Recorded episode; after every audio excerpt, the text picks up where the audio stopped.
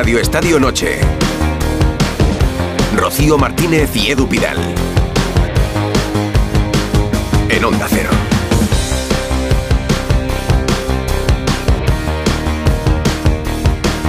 ¿Qué tal? Muy buenas noches. Muy buenas, once y media, diez y media en Canarias. Rocío, aquí estamos para el último Radio Estadio Noche, el último de la semana, al menos el nuestro. ¿eh? Sí, mira, te voy a dar un consejo, Edu Pidal. A ver. Ponga un delantero en su vida. Sí, como Porque José Lu, ¿no? con José Lu hoy ha ganado el Real Madrid en Getafe, 0-2, los dos goles de José Lu, que lleva 7 goles en Liga, 12 en total. Hombre, yo diría que se está ganando que el Madrid le fiche, que se quede con él. De hecho, Ancelotti ha dicho que, que así está siendo. El Madrid se pone líder en solitario con 57 puntos, dos más que el Girona. A falta de 16 jornadas, le saca 10 puntos a Atlético y Barça. Dos imágenes. Al final del partido, Ancelotti se ido a protestar a De Burgos Bengoechea por no pitar un penalti a Brahim. La verdad que el penalti parecía claro. No lo pitó el árbitro, no lo revisó el VAR y el árbitro le sacó amarilla a Ancelotti. Y en el descanso, Rudiger se ha ido lesionado a tres días del derby. No está de estar descartado, pero veremos si Ancelotti no tiene que hacer equilibrismos para formar una pareja de centrales. Porque en la última jugada le han sacado una amarilla a Chouameni que cumple ciclo y se pierde el derby. Pues con buenas y con malas noticias. Las buenas la victoria, las malas con dos nombres propios, Chuamení y Rudiger. Vámonos al Coliseum, zona mixta, sala de prensa. ¿Qué se dice? Fernando Burgos, buenas noches. Hola, ¿qué tal? Buenas noches, Edu Rocío. Pues aquí estamos en esta sala de prensa que poco a poco va a apagar sus luces porque aquí ha venido ya todo el mundo. Primero Ancelotti, ha terminado Bordalás. Estábamos esperando a José Lumato, que nos habían dicho que iba a ser el jugador del Real Madrid que hablara en la zona mixta, pero nos vamos a quedar con las ganas. Hoy el bigoleador del equipo blanco, 12 goles esta temporada, empatado con Rodrigo Goes a 6 de, de Bellingham. Y ha contado Alexis Martín Tamayo, Mr. Chip, un dato que es eh, terrible. José Lu lleva un gol cada 118 goles. El futbolista del Real Madrid con mejor promedio goleador esta temporada. Es una barbaridad. que- Y bueno, ha hablado Ancelotti, si os parece, vamos a escuchar cosas porque he visto como nunca al entrenador del Real Madrid. Enfadado, arisco, ácido, ha visto la tarjeta amarilla por protestarle al final del partido cuando ha ido cruzando el campo casi al círculo central a decirle dos cosas a De Burgos Bengoechea, pero fijar lo que opina de las protestas al colegiado vasco. Claro que has sacado una tarjeta y no ha pitado un penalti. Ya está, bueno, es que estamos aquí para hablar de esto. Quiero, quiero hablar del partido, que ha sido un partido estupendo por nuestra parte, estamos muy felices. Nada, que para mí no era penalti, no era tarjeta, era penalti y no era tarjeta, todo lo contrario. Eh, me ha sacado amarilla, vaya. Pues, pues sí. Y la gran pregunta ahora, chicos,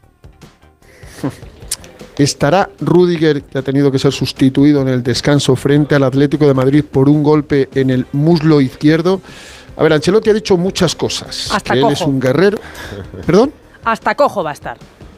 Bueno, luego eh, en la última respuesta ha hecho una reflexión y ha dicho no estará Chouameni, no estará Rudiger, tendremos que poner otro central que seguramente lo haga bien aunque no esté acostumbrado a esa posición. Pues ha hablado de lo de Chouameni, de la tarjeta amarilla y también de cómo está Rudiger. Bueno, el último jugado yo estaba muy lejos, no sé qué ha pasado, eh, ha sacado la tarjeta, eh, no estará por el partido, Rudiger creo que puede recuperar, tiene un golpe, a ver en los próximos días. Tenemos dos días para, para intentar de recuperar, es un golpe fuerte en el músculo, creo que eh, Rudiger es un guerrero y creo que es muy complicado que no va a llegar al partido también si tiene una pequeña molestia. El típico bocadillo de toda la vida, decían. Eh, Alberto Pereiro, muy buenas. Hola, querido, ¿qué tal? Muy buenas a toda la familia. La imagen del Real Madrid, la buena noticia, la victoria, eh, que le dejan el liderato y lanzado para el derby del domingo. Bueno, sí, eh, es muy difícil perder partidos. Venía de tres, eh, de un poquito de tontería, eh, el del de Copa de Metropolitano, el de Almería con toda la locura del tema de árbitros y tal y cual, que tampoco fue el mejor partido porque la primera parte fue un desastre y el partido de Las Palmas que otro día fue por, por necesidad. Eh, lo ganó cuando quiso. Y hoy sabía eh, Ancelotti, avisados estaban todos, de que aquí, eh, por necesidad complicado, que si te metías en el jaleo habitual eh, del Getafe más complicado todavía, pero el Madrid ha hecho un partido muy serio. Ha podido marcar muchos más goles, ha tenido un ratito de despiste, pero paso está el portero para parar, que ha hecho una muy buena parada Borja Mayoral y luego cerrando muy bien el palo de, de la jugada de Mason Greenwood. Y pues mira, si no hubiera sido por lo del final y esta historia de Chouameni que eh, parece mentira que seas un futbolista y que por la circunstancia del Madrid con tres centrales lesionados y que estás en un descuento un partido 0-2 y haces eso y te sacan la tarjeta es un error eh, de rookie absoluto, pero fuera de esto el Madrid me da la sensación de que es eh, muy, muy, muy fiable y tengo que reconocer que yo a principio de año era de los que decía que no veía un, Madrid que pudiese jugar así. Y con José Lumar de lo mismo, así que me toca caer la rodilla dos veces. Ahora lo comentamos. Y un titular de la parte del Getafe también ha estado en la transmisión Gonzalo Palafox. Hola Palafox, muy buenas. ¿Qué tal? Muy buenas. Bueno, pues eh, primera derrota aquí en el Coliseum en, Liga, porque eh, la otra como local eh, fue ante el Rayo Vallecano, pero en el Metropolitano. Había perdido el Getafe, si es verdad, en el Coliseum, también en Copa del Rey ante el Sevilla. El Getafe hoy no ha sido el, Getafe. Malas noticias además para Pepe Bordalás, porque pierde a Enes Unal y, aunque cambien mucho las cosas, yo creo que no va a llegar un delantero de aquí a, que acabe el mercado de invierno. Faltan escasos minutos y la imagen fea, el recibimiento al autobús de- del Real Madrid, eh, como lo comentábamos en Radio Estadio, eh, yo no quiero hablar de racistas, eh, igual son maleducados, igual son chavales que buscan protagonismo, pero mm, sí que hemos escuchado gritos racistas hacia Vinicius ahí, la nota negativa y he visto muy frío al, al Coliseum, lo hablaba antes, lo decía antes Fernando Burgos, mucho madridista, es lógico, es normal, seguramente entre los 14.000 que había hoy, 8.000 del Madrid. Pues no sé si ha sido uno o dos, pero esto se ha escuchado a la llegada del autobús del Real Madrid.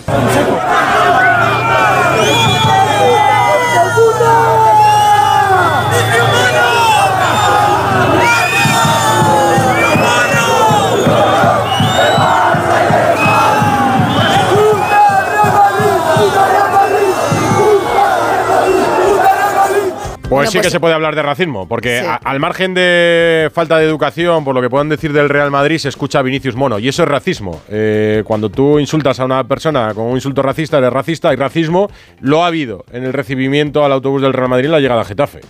Sí, se escucha claramente, había un grupo de personas ahí, da la sensación de que quienes gritan eso dirigido a Vinicius no son muchos, pero se oye, se oye con nitidez y ni uno, ni uno se puede, se puede permitir. Bueno, hablaba Palafox de los posibles cambios de última hora del mercado. A ver, si voy yo bien de matemáticas, son eh, las 11 y 38, es decir, que quedan 22 minutos para que se cierre el mercado, así que nos vamos a la sede de la liga. Porque ahí está nuestro compañero Rafa Fernández. Rafa, en un minuto, los titulares, que creo que ha sido el día movidito, ¿no? Bueno, movidito, sí, hola, muy buenas a todos. Muy buenas. Eh, desde esta sede, 15 jugadores de primera división a esta hora que ya han sido inscritos en el día de hoy. Se lleva la palma, eh, se lleva la palma pues el Cádiz, que ha firmado a tres eh, con Ousou, eh, cedido del Slavia de Praga, que es un internacional de la selección siria. Tienen, también a Samaseku, que llega cedido del Hoffenheim, centrocampista internacional de Mali, y a Juanmi, que llega desde el Betis. A partir de ahí, los dos últimos fichajes y la última hora viene por el Betis. Se ha hecho oficial lo que ya decíamos antes en Radio Estadio. Chimi Ávila llega desde los Asuna por algo más de 4 millones de euros, mientras que también llega Pablo Fornal. Se acaba de hacer oficial su inscripción. En el Sevilla también han inscrito eh, a Quique Salas, que le ponen ya con ficha del primer equipo, y han fichado al delantero argentino Alejo Vélez. El Villarreal se trae a Traoré, un extremo burkinés. El Granada, dos fichajes con Corbeano, un extremo también canadiense de 21 años y un hombre ya conocido en la liga como Pellistri, que llega cedido desde el Manchester United.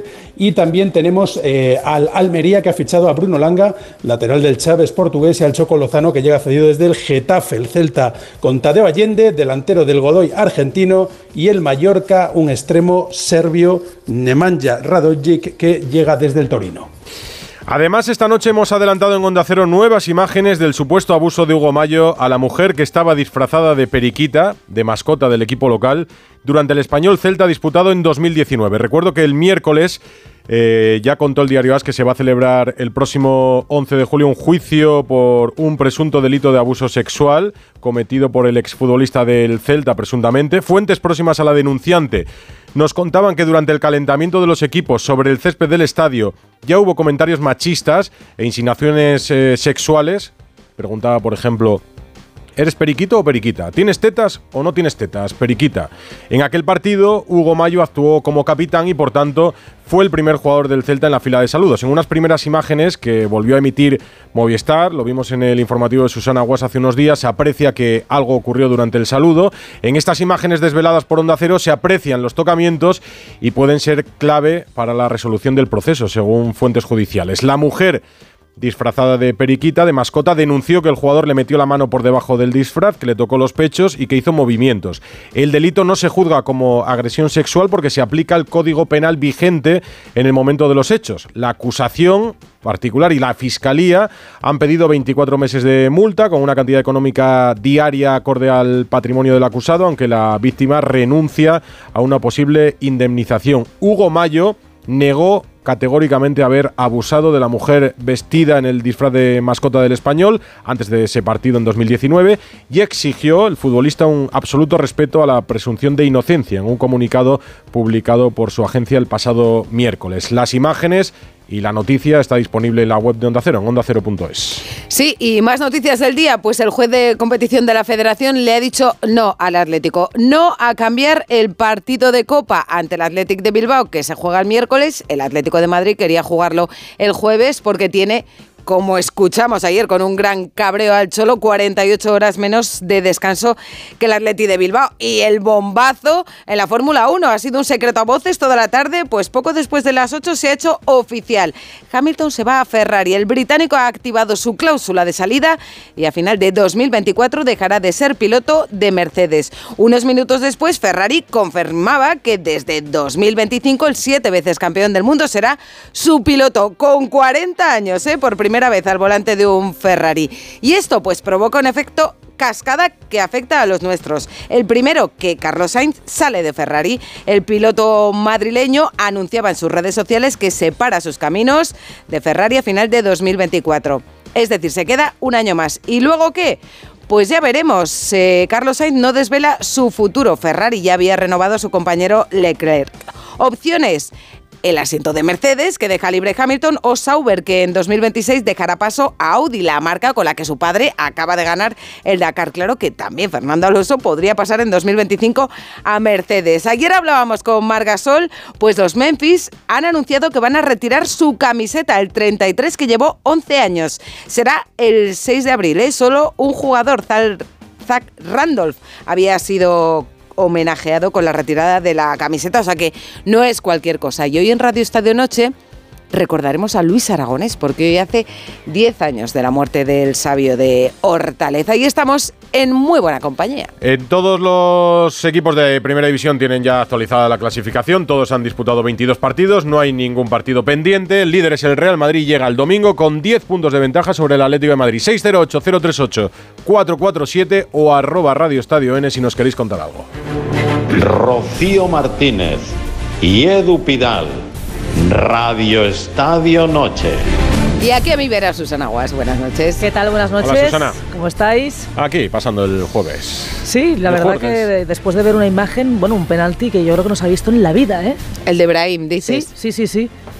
Tan claro, una zancadilla tan clamorosa, vamos, yo no lo he visto jamás. Si se queda en el suelo se lo pita. Claro, como es honrado, se levanta y, da córner, ¿no? Lo fuerte es que el bar no dice nada. Si es que es mucho peor el árbitro del bar que el de campo.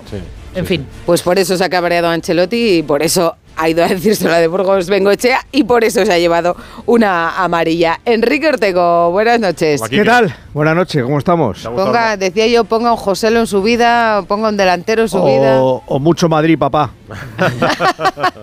yo creo que... Demasiado Madrid, papá. Sí, sí, porque es que da lo mismo. Es que al final cómo, cómo, cómo se las arregla para que en casi todos los partidos va cambiando de jugadores, de posiciones, de sistema, pero el equipo más o menos le sigue funcionando, sobre todo desde el punto de vista de la defensa. Es que solo lleva 14 goles en 22 partidos con 11 puertas a cero. Es muy difícil cuando juega sin el portero titular sin los centrales titulares del año pasado y haciendo cambios continuamente, un día Mendy, otro Frank, Carvajal falla algún partido, pero defensivamente este equipo es muy difícil de superar porque además le, le, crean muy pocas ocasiones de gol, le rematan muy poco al Real Madrid. Y es el, me parece, el segundo equipo que más bloquea esos remates. Ya son, pero que son estadísticas de estas raras, pero que dan a, a, te dejan explicar o te permiten explicar por qué este equipo recibe tan pocos goles.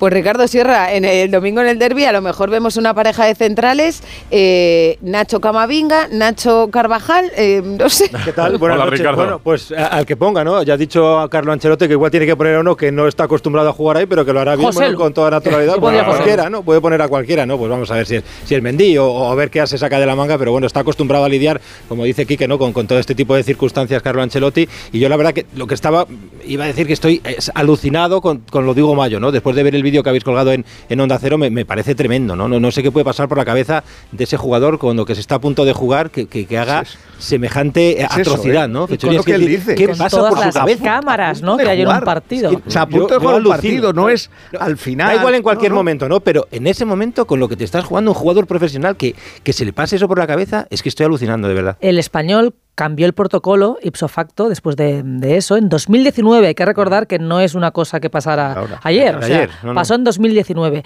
Y lo- las mascotas, el periquito y la periquita, ya no volvieron a tener contacto con los jugadores desde entonces, solo corrían por el campo y se hacían la foto con los niños. Y luego, cuando visitó el Celta la temporada siguiente al, al español, ni salieron al campo. Es algo que no supimos, No. eh, porque todo lo supimos fijamos. años después. Sí. claro. sí, sí. Eh, látigo, Látigo, nos falta. Látigo Serrano, ¿qué Hola, tal? látigo. ¿Qué tal? Buenas noches. Sí, yo también estaba estupefacto con lo de, con lo de Hugo Mayo, porque esto te pasa en la NBA y, a- y inmediatamente la NBA le mete seis meses de, de sanción a ese, a ese jugador por, por, por eso, por, por comportarse como no, como no es explicable que se comporte. Y, y Ancelotti hace bien en enfadarse con, con De Burgos por el penalti a Brahim, pero también haría bien en enfadarse con Chuamení por la entrada a destiempo e innecesaria con Cedros y con Camavinga, que cinco minutos antes hace la misma entrada y, se- y- y juega el derby de prestado. Es decir, a veces sus jugadores tienen que correr un poco menos y pensar un poco más. Puede ser. En el Consejo. Sí, consejo de látigo, de látigo Serrano. A ver, Coliseum, eh, ¿hay algo nuevo en la zona mixta, Fernando? No, no, aquí no hay nadie. Ha habido, ha habido una falsa alarma, como os he contado antes. De, de- a mí me hubiera gustado preguntarle a José Lu, que está espectacular, pero sale también muchas veces porque otros no, no quieren salir. El Madrid ya se ha marchado de este Coliseum con una imagen preocupante, ostensiblemente cojeando de la pierna izquierda Antonio Rudiger. Y sin lugar a dudas, yo creo que el protagonista del partido es, es José Lu. Eh, lo que vais a escuchar de Ancelotti en sala de prensa es maravilloso. Por cierto, José Lu a final de temporada tiene una opción de compra de un millón y medio de euros. Regalado. Solo el- Madre mía. Solo, solo yo. el día. ¿Nueve Solo- millones? Y, y yo, y yo. Solo el día del Unión Berlín amortizó su fichaje. Porque, claro, metió dos goles, el Madrid ganó tres millones de euros o dos y pico. Sí, para mí los goles más baratos de la historia del Madrid efectivamente son los de José Lu y escuchar a Ancelotti hablando de lo que está haciendo José Lu y de lo que significa para el equipo. José Lu está haciendo todo lo necesario y lo posible para quedarse. Lo está haciendo espectacular, es una bendición por nosotros tener un delantero con esta, con esta calidad, distinto de los otros. Está haciendo una temporada espectacular, siempre listo, que juega desde el primer minuto y que entra, algunas veces ha entrado siempre pero ha ayudado al equipo. Persona, una persona muy humilde, muy serio, eh, encantado, estamos todos encantados con él. Yo creo que nadie imaginó en verano que José Lu le Bueno, iba a dar este rendimiento. La mayoría de gente se mofaba cuando el Madrid le fichó. Ahora es el segundo máximo goleador por detrás de, Acuérdate- de Bellingham. Y yo, Fernando, Bernabéu, no sé tú, pero si fuera Ancelotti, yo le sacaba en el derby. Es un rematador, No. eso que necesita el Madrid. Que tiemble Mbappé, no, pinta nada de Mbappé, otro sitio. Le saca el día del Getafe, el día del Mallorca. Claro, sí, en este caso. Sí, no, aquel día en el. Resuelve partidos que dan Bernabéu- eh. Que no, que No, no. no, ha dado muchos puntos al Madrid y ha dado mucho rendimiento. O sea, 12 goles, lleva los mismos goles que Y Rodrigo. sobre un gol cada todo en 118 un rol minutos. muy complicado. El papel Claro que que él es tiene es muy complicado rol. y no ha tirado la toalla nunca.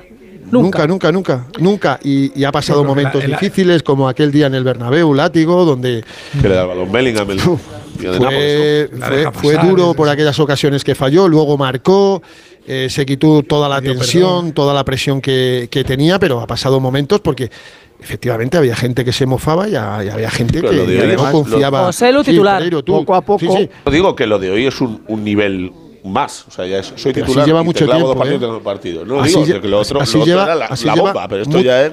Bueno, mucho tiempo. Por cierto, Adri- Madrid, primer partido del año que deja su portería a cero. Yo no sé si Ancelotti ya ha decidido quién va a ser el portero de la liga. Lleva 11 Me da la impresión de que puede ser. 11. No lo ha Primer dicho, ¿no? partido- No, no, no ha dicho nada. Ha dicho que está muy contento con, con todo con- pues, y va a estar muy dos, contento. Y, muy bien. y no descartes que el sábado le preguntemos y diga, tampoco los voy a decir hoy. No es así. O, pistas. o te- o- no, no, pero si pistas ha dado, Rocío. Si pistas ha dado en, la mayoría de los partidos. Pero que, bueno, él juega con nosotros. eh, bueno, pues se mueve muy cómodo en, en sala de prensa. Y el Madrid, eh, no olvidéis que lleva 16 jornadas consecutivas sin perder desde el 24 de septiembre en el Metropolitano. 16 jornadas, es líder con dos puntos de ventaja, le saca 10 ya al Atlético de Madrid y al Fútbol Club Barcelona. Tiene todos los partidos más difíciles en el Estadio Santiago Bernabéu, excepto la visita a, a Noeta y a, y a Mestalla. Vienen, recibe a todos, empezando el domingo por el Atlético, sin Chuamení. Vamos a ver si con Rudiger o no. Y el siguiente sábado, 10 de febrero, antes del viaje a Leipzig, recibe al Girona de Michel. Claro, Más de media para Ancelotti por- por- será más de media muy importante los Por- cinco partidos siguientes al lío y el susto sí, contra sí, la. Almería. Sí, sí, sí, sí. Y de momento está cumpliendo muy bien el. Madrid. Y encima, cómo le sale todo, ¿no? No, Porque eh, sale con suplentes, rota pensando en la Atleti, en el Girona, en la Champions, que está a la vuelta de la esquina. Oye, gol de José Lu a pase Y de además Lucas es que se adapta a todo Le- el- el- este Madrid. le- Este Madrid es en eso, es, tiene, tiene, tiene una piel que, que la puede, un día es verde, otro día es azul. Es decir, al final el equipo ya empieza a jugar, por ejemplo, piensa, no es lo mismo jugar con Rodrigo que jugar con José Lu. Entonces, hoy qué hace Ancelotti? Mete a Lucas y a Valverde en la banda para que Para metan balones a, Sí, Para los por centros cierto. es Por no es chicos, dejadme que esto no se te que- que viene os- de repente, no, no. No, no, es camaleónico. Claro, es, Sí, es Las un soluciones camaleón. al medio campo. O sea, el Madrid no ha hablado en ningún momento de los lesionados. No ha tenido que recurrir en la sala de prensa a las ausencias, ni siquiera en la portería, ni en la defensa, ni en el A centro del campo, ni arriba. No, no, no ha puesto No, no, excusas. ya ha, fa- ha faltado. Han estado lesionados todos en el centro del campo también. Habido eh, Camavinga, los estaba repasando sí. los números. Es que me llama la atención porque destacaban mucho, destacamos mucho a principio de temporada la ausencia de un 9 en el Real Madrid. Decíamos que José lo viene a suplir a Mariano, no a Benzema. Era eh, un así. jugador cedido por un equipo descendido a segunda Sí, división. pues lleva do- 12 marianos. José Sí, sí, Lu- pero es José. Lu en un mes va a Venía por sumar- Mariano, no por Benzema. En un mes, goles desde luego, pero minutos, José Lu está a punto de superar eh, el número de minutos de Mariano en cinco temporadas. O sea, sumas los minutos de Mariano en cinco temporadas y José Lu lo va Mira. a superar en una sola. Te- Ortego, te qué bonito los diré- equipos con delantero centro. Sí, ¿no? Hombre, digo yo. Sobre todo cuando Eh, pones extremo para que le centren. Dejadme un Porque claro, si es un delantero centro y no le pones balones, Pereiro. A ver. Eh, no, digo que hay, por comentarlo todo, estábamos hablando aquí ahora que hay un vídeo, eh, bueno, hay dos vídeos dando vueltas de, eh, de Bellingham en el partido. Uno, una, un trato maravilloso, un chaval que tenía leucemia antes del encuentro, que está dando la vuelta por todos lados, pero hay una acción eh, donde está al lado de Greenwood y eh, alguno que otro entiende, porque es verdad que durante el partido había tensiones de los futbolistas, pero alguno que otro entiende que el comentario que le hace es rapist, que traducido es violador. Eh, yo creo que dice Ravis, que es basura, pero eh, ya sabes, muy complicado. Y una cosa es decirlo, está el vídeo, hay una, un- una onomatopeya de Bellingham al terminar, que sea basura o violador, pues ya hay que tener cuidado con la cola. Han estado muy picados, muy picados durante el partido. eh, cada vez que la cogía Greenwood y estaba cerca Bellingham, evidentemente Bellingham iba al tackling para intentar robársela. Pero, a ver, lo contamos porque es lo que se está. pero A mí me cuesta creer que Bellingham le llame rapis a, a Greenwood. Me cuesta muchísimo conociendo lo poco que le conocemos, pero lo que le hemos visto a este chico. Lo que decías tú, Edu, 1433 minutos. Ha jugado Y por cierto- 31, 31 partidos, 13 de titular, 18 de suplente. Es el futbolista que más partidos desde el banquillo ha salido esta temporada.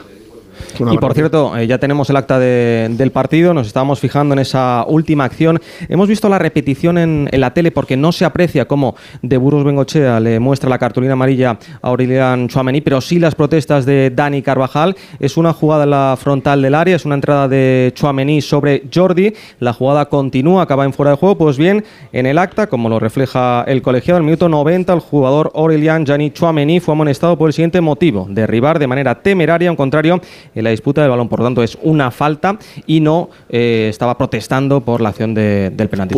¿Qué, qué necesidad en el, Madrid, en el 90? Pero creo que no, no va a eso. sacar nada, efectivamente. Va- Dos puede- errores Madrid, el Madrid puede recurrir perfectamente, una vez vistas las imágenes. Buenas tardes. Para que, pero buenas tardes, buenas noches. Sí, está. sí, Por cierto, van a dos, acciones hoy durante el partido de rookie absoluto de dos jugadores del Madrid. Una, la que dijo Fer de Brahim levantando del penalti, por mucho que te lo tengan que pitar. Y dos, esta de Chouameni sabiendo que Rudiger se ha lesionado, que te faltan dos centrales y que no tienes. Y mira que ha estado bien hoy en el partido, ¿eh? Para Sí, mí. ya, ya, Sí, no, empañas los todo. de hecho- mejores minutos de de hecho- la temporada, vamos. A, a mí- Tchouaméni de central me ofrecería para un partido difícil, no para Getafe, sino para el Allianz Arena, para el para en el Etihad contra el City, me ofrece más garantías que Nacho. A mí me las ofrece, un pero cuando hace cosas como la última que ha hecho, me, me las deja de Claro, sí, ofrecer. pero el, si el No, problema que tiene tanto él como, como Camavinga es que le falta la en la experiencia ocasión de fue parar. a él en la salida del ¿Cómo era lo del- yo le he visto más seguro. ¿Cómo era lo del defensa miedoso o lo del defensa Pesimista. de- No, pesimista? defensa pesimista. Defensa pesimista. Escúchame, lo mismo que tiene látigo con Nacho, que es pesimista. Lo- los minutos que ha estado Chouameni de central han sido una calamidad. Lo hace Nacho y alguno le echa del Madrid mañana. Joder, Nacho Los ya minutos con los dos partidos que llevaba Eso- Almería y Las Palmas. Eso no va a pasar. cuestionar a Nacho. Eh, José, no lo ha, José lo ha sido el, ¿Por qué MV no? El MVP del partido ha sido José Lu, que digo yo que se habrá puesto celoso el cuñado, porque hoy los balones se los ponía Lucas desde la derecha. Es que José Lu no solo es que haya marcado los dos goles, es que sobre todo en la primera parte ha sido eh, el que ha llevado todo el peligro Bueno, y de, le ha regalado uno a Vinicius que Bueno, se ha bueno, confiado bueno, y que, bueno, pues ah, Total. uno Increíble de los ha fallos de- del- fallado del eso. Vinicius de hace cinco años, Sí, ¿no? Prácticamente sí, nos sí. ha recordado en el, en día de hoy, sí. Sí. Pues hacemos una pequeña pausa aprovechando este silencio. Mira Y qué raro, 57. mira qué raro que hay aquí un segundo Hay tanto de silencio, consenso en torno ¿eh? al Real Madrid que hoy nos veo discutiendo sobre nada, pero hay que comentar un par de cosas. que la polémica es sobre quién va a jugar el domingo. Por ejemplo. Pues José ahora Lu. hablamos. Radio Estadio Noche. Rocío Martínez y Edu Pidal.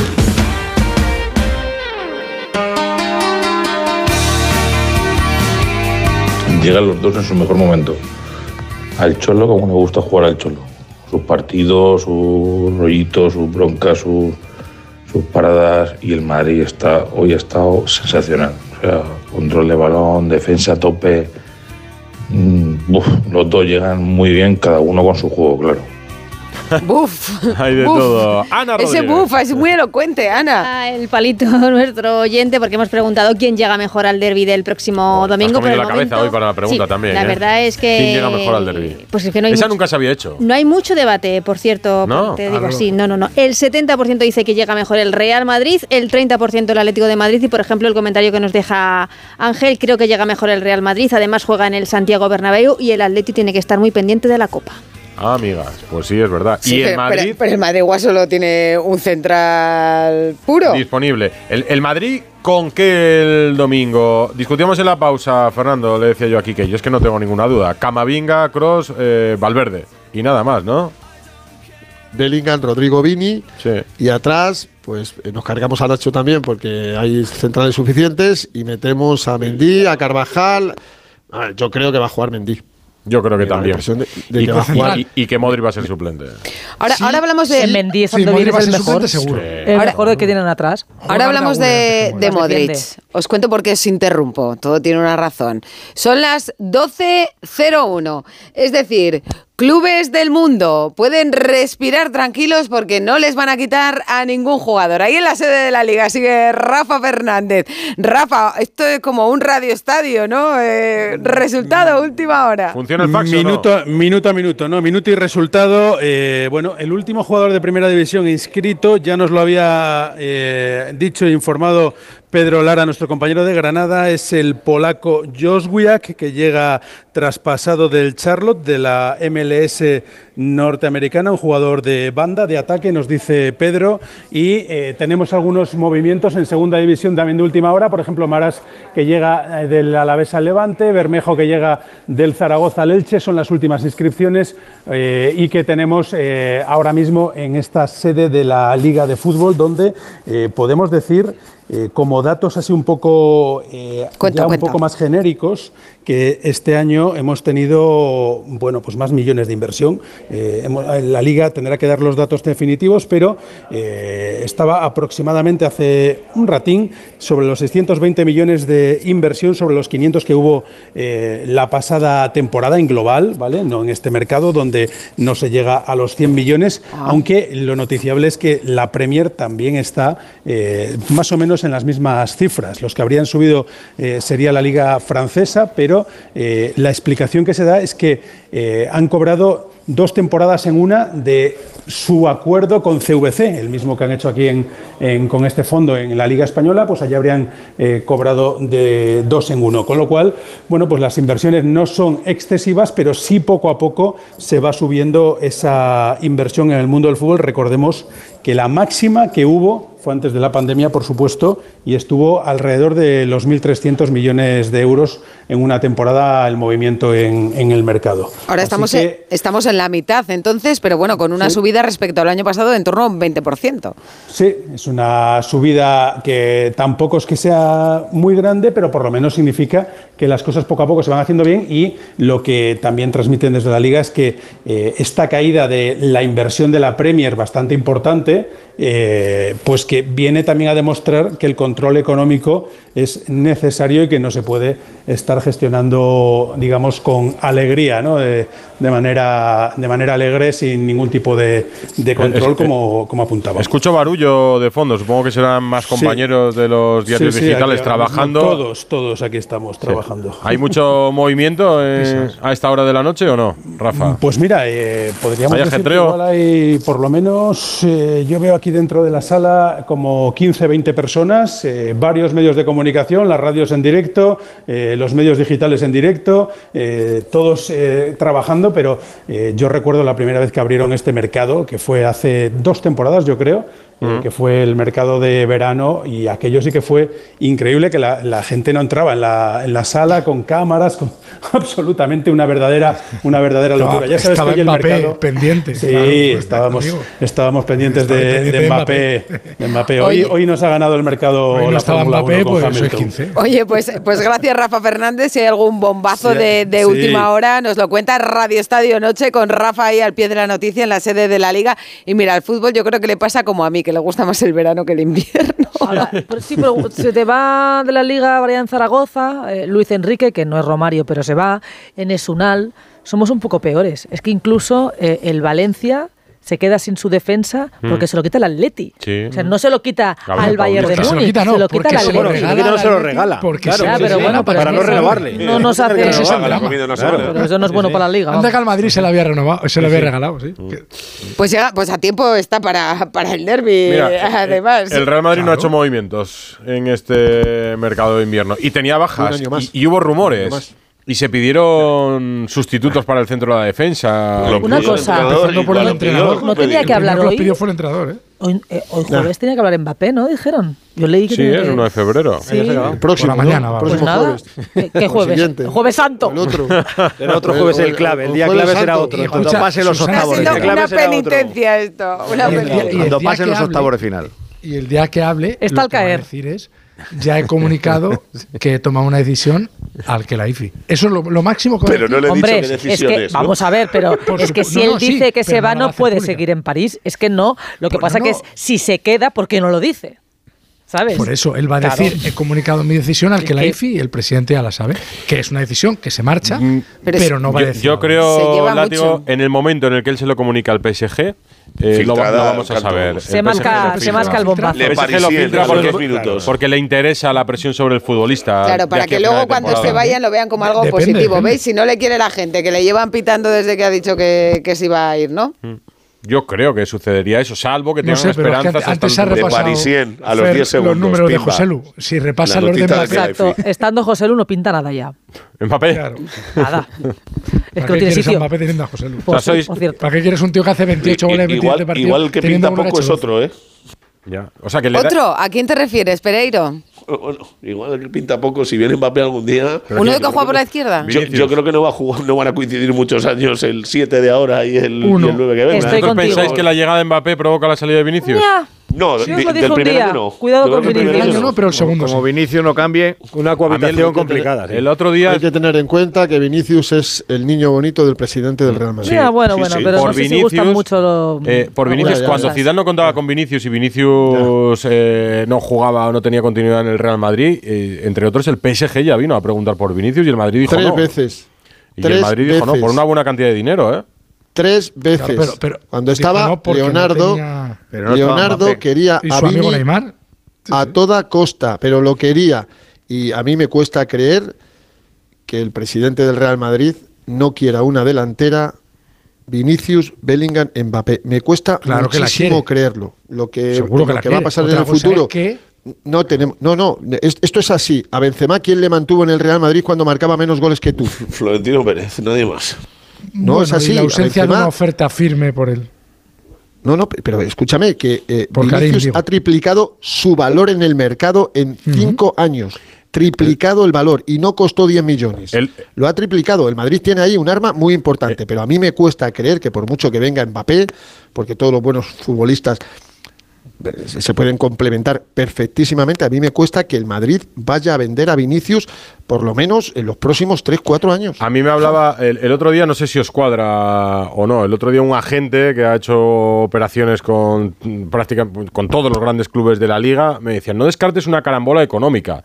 eh, un efecto dominó, que el fichaje de Mbappé y lo que pueda costar, si acaba en el Real Madrid, pueda suponer, por ejemplo, la salida de Vinicius, al que se podría eh, vender por una cantidad importante de dinero, más de 150 Muy superior a los millones de 200 euros. millones. Claro, más de. Sí, a mí Muy me decían más de los 200. 150, pues más de 200 millones sí, de euros. a 200. Y que el Madrid pueda buscar un sustituto. eh, voy a decir de gama media, a mí me parece un pedazo de futbolista, pero un futbolista barato, entre comillas, por 60 millones como Nico Williams. Sí, El Madrid ficha a Mbappé, es- vende a Vini y ficha a un futbolista Pero a todo esto- desequilibrante para a esa todo misma esto, posición. La- la- la- la- novela Vinicius buena, tendría- ¿eh? Pero Vinicius tendría que decir que sí. Claro. Claro, claro, Claro que que decir por, que eso, sí. por eso el, el primer tiene año van a contrato. Si lo acaban de renovar. Pero, Y pero no habéis visto los El- casos el- que todo, el- todo el que se va del Real Madrid se pega un castañazo. Claro, por eso que Pero digo ¿no que igual el Vinicius dice que no, que no. Para- El otro día en Marca, que sacaron un reportaje maravilloso de los últimos 20 futbolistas que se han, se han metido todos un castañazo. Pero Vini No de verdad. ninguno, es que es de locos. Pero ¿eh? es que, Ah, pero es que así. poco- Sí, sí, pero. ¿Quién? Di María United más, en un ¿no? año lo, lo traspasa. No, ¿no? Di O sea, María tiene a buen volar. tramo, el PSG no, tiene, no tiene más. United lo, lo mataban ahí a palos. No, no, pero en el Madrid yo podría haber ganado cuatro Copas de Europa más. Eso sí. No las ha ganado. De, de lo que estoy seguro, Mundial, de lo que estoy convencido, es que si Mbappé llegara este verano, Vinicius no sale este verano. Si tiene que salir alguno, este no, este que no, seguramente este no. sería o uno de los tres centrocampistas jóvenes o Rodrigo. Si tuviera que salir alguno, pero después de la convivencia del primer año, que no sabemos cómo va a Ahí ser. ya veremos. a ver, Pero si entre- va bien, no se va nunca. entre- Eso lo tengo yo claro. ¿eh? entre el niño bonito de la afición que es Bellingham, el niño bonito del presidente que es Vinicius y el mejor del mundo de largo que es Mbappé, que es mejor que los otros dos, habrá que ver cómo conviven. Y evidentemente el, el de mecha más corta de los tres es Vinicius. Pues yo creo que sí. tiene más peligro. Todo- to- todos los inputs son favorables Sí. a que venga Mbappé. Si Vinicius Claro. eh, ha publicado en redes sociales su cariño, su amor. Y yo creo que se, van a, Kylian que Mbappé. se van a llevar bien. el otro día ¿no? Yo les veo como perfil de, hacerse de- incluso de- colegas. Vinicius es en el Ahora mismo el, el vestuario es como Ah, pues- hace años que no estaba el A, Madrid. a mí, esta misma persona bueno, me decía el otro día, ¿eh? relaciona la renovación de Ancelotti con la posible llegada de Mbappé. Porque hay quien piensa que Mbappé no va a venir al Real Madrid, que, que de ninguna manera va a venir Y, al Real y Madrid. como Ancelotti No, y a mí me relacionaban- con todo. Cualquier me, cosa me puede relacionaba pasar en la este renovación chico, de, de Ancelotti porque desde luego es el técnico ideal para recibir a, a Mbappé, para abrirle las puertas y para facilitarle su adaptación al fútbol español y al Real Madrid. Eh, Una situación Pero parecida a la de- pero- del Bosque con los pero- Galácticos. Pero, no decían, pero no decían que el entrenador que tenía que tener el Real Madrid para que Mbappé se decidiera Era finalmente Zidane, a venir sí. era Zinedine Zidane. Pero a ver, eh, eh, hay que ponerse entre todos un poco de acuerdo. ¿Pero tú no crees que vendría Ancelotti- bien Ancelotti? Ancelotti Joder, viene bien desde hace mucho tiempo, pero no con Mbappé, El con gestor. cualquiera que venga al. Real Madrid. Claro. Si es absolutamente El un gestor. pacificador. Aparte, no, un gestor no, es el mejor entrenador del mundo para mí ahora mismo. Para mí, porque nadie con lo que. eh, a ver, eh, otro dato que os voy a dar que ha dado Alexis: 14 goles en 22 jornadas encajados. Sin, sin el mejor portero del mundo, sin uno de los tres mejores centrales del mundo y sin un titularísimo que se llama Álava. En toda la historia del Madrid, cada vez que se ha llegado a esta jornada con 14 goles encajados, el Madrid ha sido campeón de liga de largo.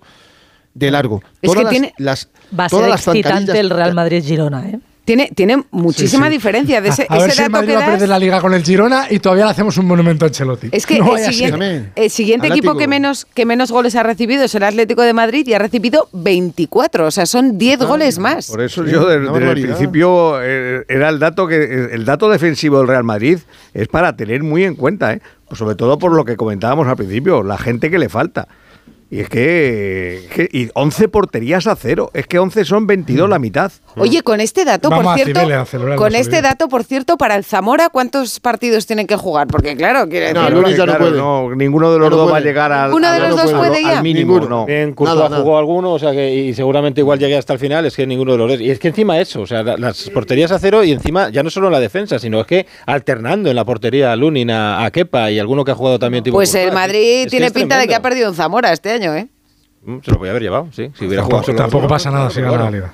No, no, exactamente. Caza mayor. Lo cambia. Eso es- Pero hay eso que- es- eso pero hay es- que ganarla. es- es minucias. Caza mayor. El Madrid lo que quiere es lo que quiere, volver a ganar. La liga. Ganar la liga no vaya a ser que la gane el Girona. Yo lo, lo que No, quiero No, tener que una gane en escalerilla, pero el, el pero problema escucha, de que el Girona va a Vinicius ser un rival. El, el Girona, mira, el- yo creo, eh, os lo digo en serio, que dentro de. Estamos a día 1, el día 10 juega contra el Girona. Yo creo que en nueve días vamos a saber de qué es capaz el Girona. Como Si decía vivo el gran si Luis Aragonés, Bernabéu, la liga son las los 10 últimos jornadas. Los 10 últimos partidos. Correcto. Eso decía Para mí, hay, correcto. para mí hay una clave eh, que yo pensaba que no sucedería en toda la liga porque habíamos visto un gran Girona de la mano de Michel y para mí la clave está en el, en el partido del otro día. Es la primera vez que veo un partido del Girona y creo que los he visto prácticamente todos esta temporada en el que mm, gana jugando mal. El otro día el Girona no juega un buen partido.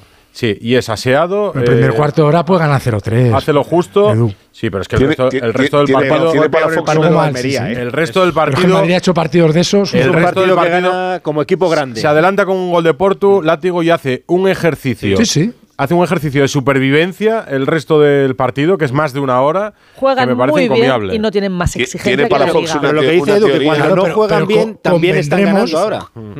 Convendremos en que si este Girona le gana la liga a este Madrid, igual hay que plantearse algún tipo de decisión con respecto al, al Ancelotti, ¿no? banquillo. O sea, si no, no puede ser, hombre, no puede ser que el Madrid pierda la liga con el puñetero Barça de Xavi y con el Girona y el entrenador de Madrid sea cojonudo. O sea, sería la leche, vamos, que el Madrid pierda la liga con el Girona. Si gana la Copa Europa, ¿eh? Y si que gana la Copa Europa, si gana- La te la hace Copa Europa, que es- 95-96 puntos, ¿qué, qué- qué quieres que haga? Claro, Y- si sí, sí, Pellegrini perdió una liga con Madrid 96. pierde la liga con el Girona, va a su casa. Yo le mando a su casa. Si gana la Champions, no. Látigo, eres, eres Si gana la sorprendente, la le, verdad. tú le mandabas esta noche. Yo ya os dije que al Madrid se le, le iba a hacer la, la mandar segunda vuelta. cuando termine la liga le mandas a casa y luego si gana la Champions que vuelva. Eso es. Y además la tiene cerca. si gana Champions, claro que sí, si gana la Liga y la Champions, ¿qué hacemos con Ancelotti? Pero una cosa Le que- compramos hasta el casa nueva. 2032, hasta los 74 años. ¿Pero qué le Sí, sí, puedes cargo. reprochar a Ancelotti eh, hoy por hoy? Látigo. Nada. No te entiendo. ¿Qué le puede reprochar, ¿Qué le puede a reprochar? Ancelotti hoy por Nada, hoy? que le han eliminado de la Copa, que le metió tres el Atleti en la primera vuelta de la Liga, que empató con el Rayo, que empató con sí, que empató con Las Palmas y que empató con el, Joder, no, con el que Rayo, el- el con otro el también Betis y con el juega, ¿eh? Sevilla. Que ha, Claro, claro, que ha perdido dos partidos reprochar. de 32, que ha perdido dos Sí. partidos, que lleva sin perder en Liga desde el Un- 24 uno de ellos le ha costado una competición. Sí, Uno de ellos le ha costado pero- ya no ganar la pero- Copa del Rey. Sí, y el año pasado la ganó y no le diste valor a la Copa del Correcto. Rey.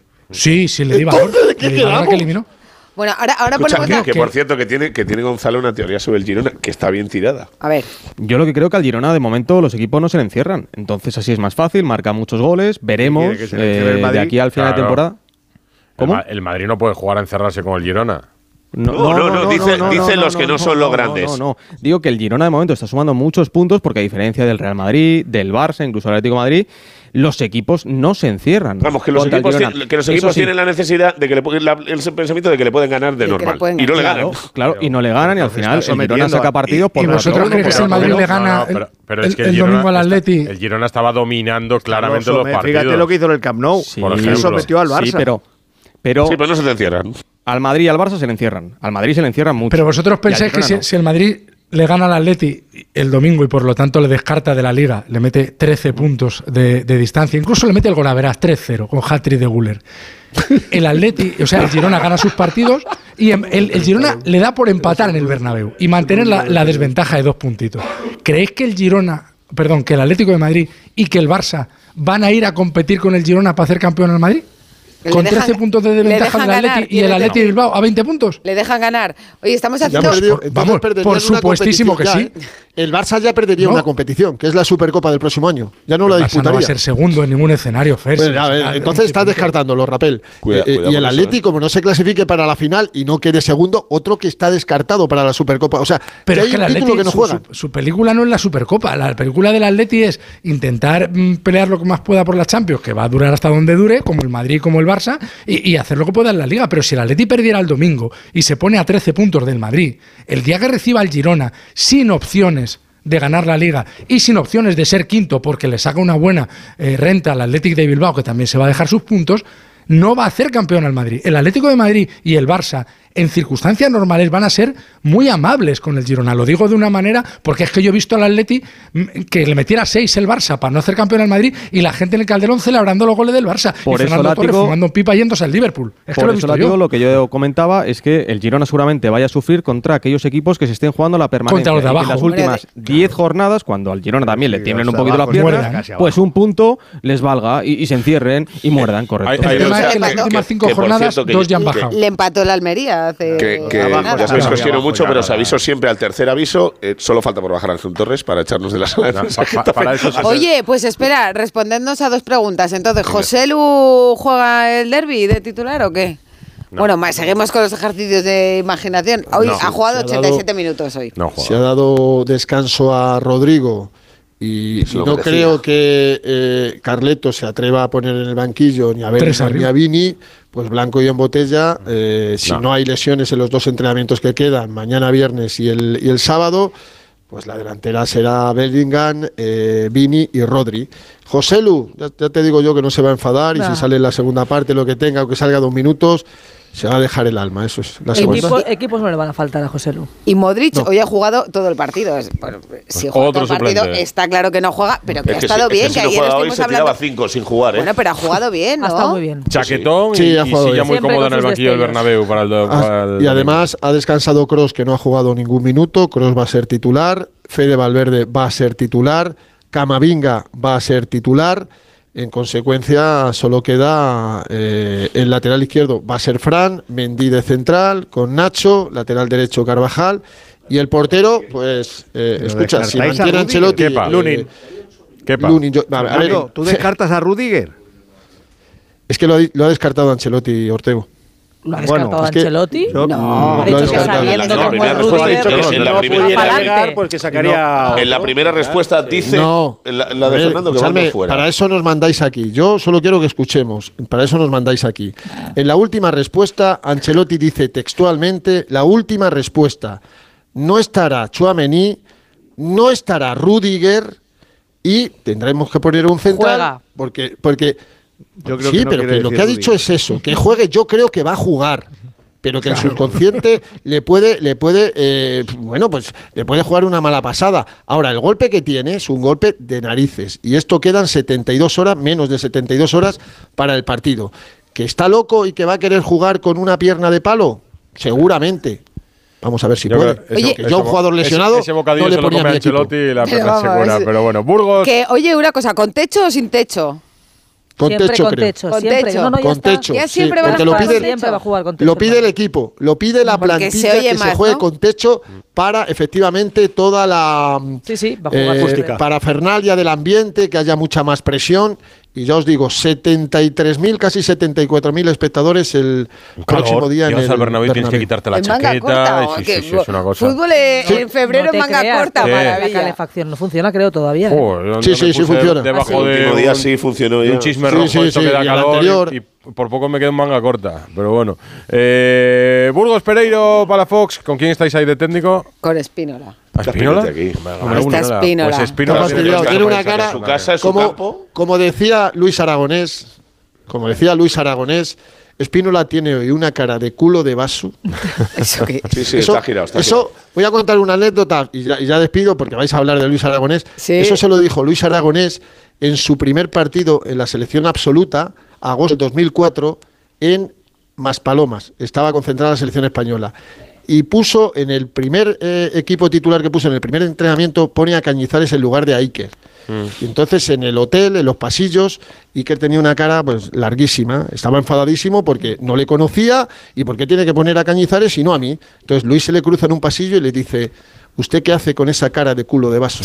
Pues esa es la misma cara que tiene Espínola hoy después de la Pues, derrota del Getafe. Fernando, os recomiendo que de vuelta a casa sigáis escuchando Radio Estadio Noche, que lo hacéis siempre, porque vamos a recordar ¿eh? de la mano de Paco Reyes algunos soniditos de, de de Luis Luis Aragones Aragonés. aquí a modo, a modo homenaje. Gracias, compañeros. A descansar todos. Lo haremos. Hablamos Hasta mañana. el Chao, domingo ya desde el Santiago Bernabéu. Eh, hemos Estamos hablado hablando de Mbappé. de Mbappé, las posibilidades de venir, su futuro. De momento es jugador del PSG. Luis Enrique tiene gracia, la verdad. A veces sí y otras menos, pero hoy he hablado de Mbappé.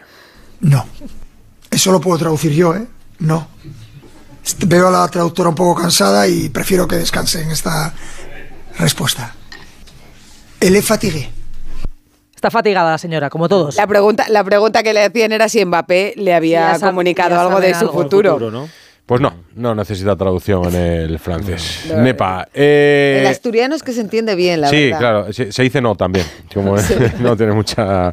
No sabe nada de Mbappé. ¿Y Rafa Fernández sabe algo de la última hora de los fichajes en la sede de la Liga, Rafa? Pues mira, hemos tenido el último de los fichajes que esperaban los béticos si se certificaba o no, el de Cedric Bakambu, el jugador que estuvo en su día en el Villarreal y que ahora estaba en el Galatasaray y que llega el delantero congoleño traspasado, pero eh, gratis, eh, sin coste y bueno, eh, se suma al, al movimiento del Chimi Ávila, que decían que los dos no iban a llegar, pues han llegado los dos. Recordemos que el Chimi por algo más de 4 de cuatro millones de euros y de Pablo Fornals, con lo que el Betis, digamos que se ha hecho el equipo estrella de este último día. eh, pero bueno, tenían pasta, ¿eh? porque como me apunta aquí Pablo Fornals. 20 kilos, ¿no? 6 más 2, me apunta aquí nuestro querido José Manuel Jiménez, 22 más 3 que dieron los árabes por Luis Felipe y por eh, Luis Enrique, que se ha ido al Botafogo, también se han sacado una buena Unos tajada, 20, ¿no? 16, Ah. 16 millones. Que eh, lo necesitaba, ¿eh? Se le había ido medio equipo al Betis. Sí, eh, sí. Se mueve en dinerito. temporada, o sea, que eh, lo necesitaba tienes- el Betis. Tienes razón porque son 16, bueno, más 4 en variables. Pues es una pasta. variables, pues ya lo veremos. Pero bueno, eh, la verdad es que el Betis ha movido un poquito, un poquito el árbol aquí al final. Pues, Pues, permiso para ir a descansar también, gracias, Rafa. Sí, sí, gracias. Muy bien ahí, ¿eh? Gran bien, trabajo, como siempre. ¿Cómo te gusta el reporterismo, Rafa? La calle te encanta. No, Javier Tebas no se ha quedado por aquí hoy, ¿eh? No, no, No. ha ¿No ha estado? Yo, esper- yo esperaba que estuviera aquí con nosotros hasta el final. con tu espíritu. Sí. Este ha sido, esto ha sido como, además como contar, ¿no? El último niño del año, el primer niño del año, pues nos ha Pues contado. Rafa el último fichaje del mercado. Y por cierto, si escuchábamos a ir al Cholo con un cabreo Lógico. de narices, Toda la razón. imaginaos cómo debe estar hoy. Pues ahora nos lo cuenta Hugo Condés. Radio Estadio Noche. Rocío Martínez y Edu Pidal.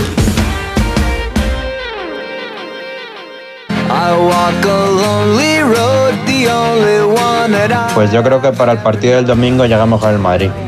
Creo que está mejor en la clasificación y hoy ha jugado bastante bien.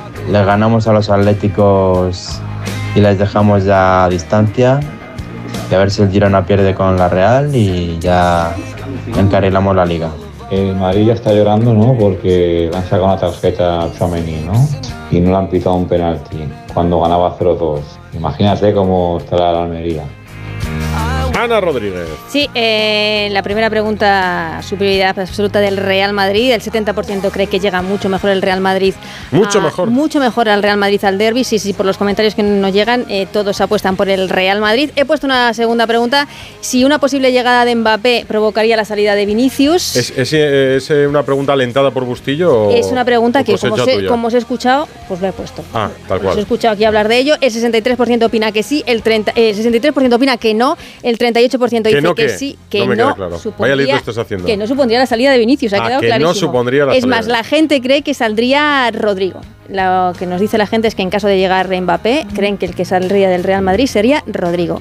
Y un comentario... Eres como el CIS, haces preguntas, interpretas resultados. No, no, no, no, no, no interpretes Nuestra resultados. No, Ana Rodríguez es para, nuestra para Tezanos. látigo, un, un comentario de una seguidora culé que hay por aquí que dicen que por muy amable que sea el Barça con el Girona, nunca tan amable como el Getafe hoy con el Real Madrid. La conozco yo a esa señora, la culé. ¿eh? Sí, sí, sí, sí. Hombre, una cosa es que Bordalas y Ancelotti se lleven bien, que es verdad que Ancelotti ha tenido un cambio de registro ahí cabreado como una mona, hablando con, con De Burgos Bengoechea y al segundo abrazándose cariñoso con... El Getafe amable no, pero desde luego ha estado desconocido, ¿eh? Todos yo creo que Sí, esperábamos un Getafe un poquito que mordiera un poquito más, ¿eh? Bueno, y, y cuando se ha rebrincado en la segunda parte y se ha ido arriba y ha tenido dos palos, ha llegado el segundo, del Madrid. Y ha machacado. El martes escuchábamos a un Simeone sarcástico, irónico, con la ¿Cabreado diferencia de enojado? descanso entre el Atlético. No, ayer ya echaba humo por las orejas. El cabreo ya era evidente después de ganar ayer el, el, partido humo, de Liga. el humo se escuchaba y todo, yo Sí, sí, se escuchaba, se olía, se sentía.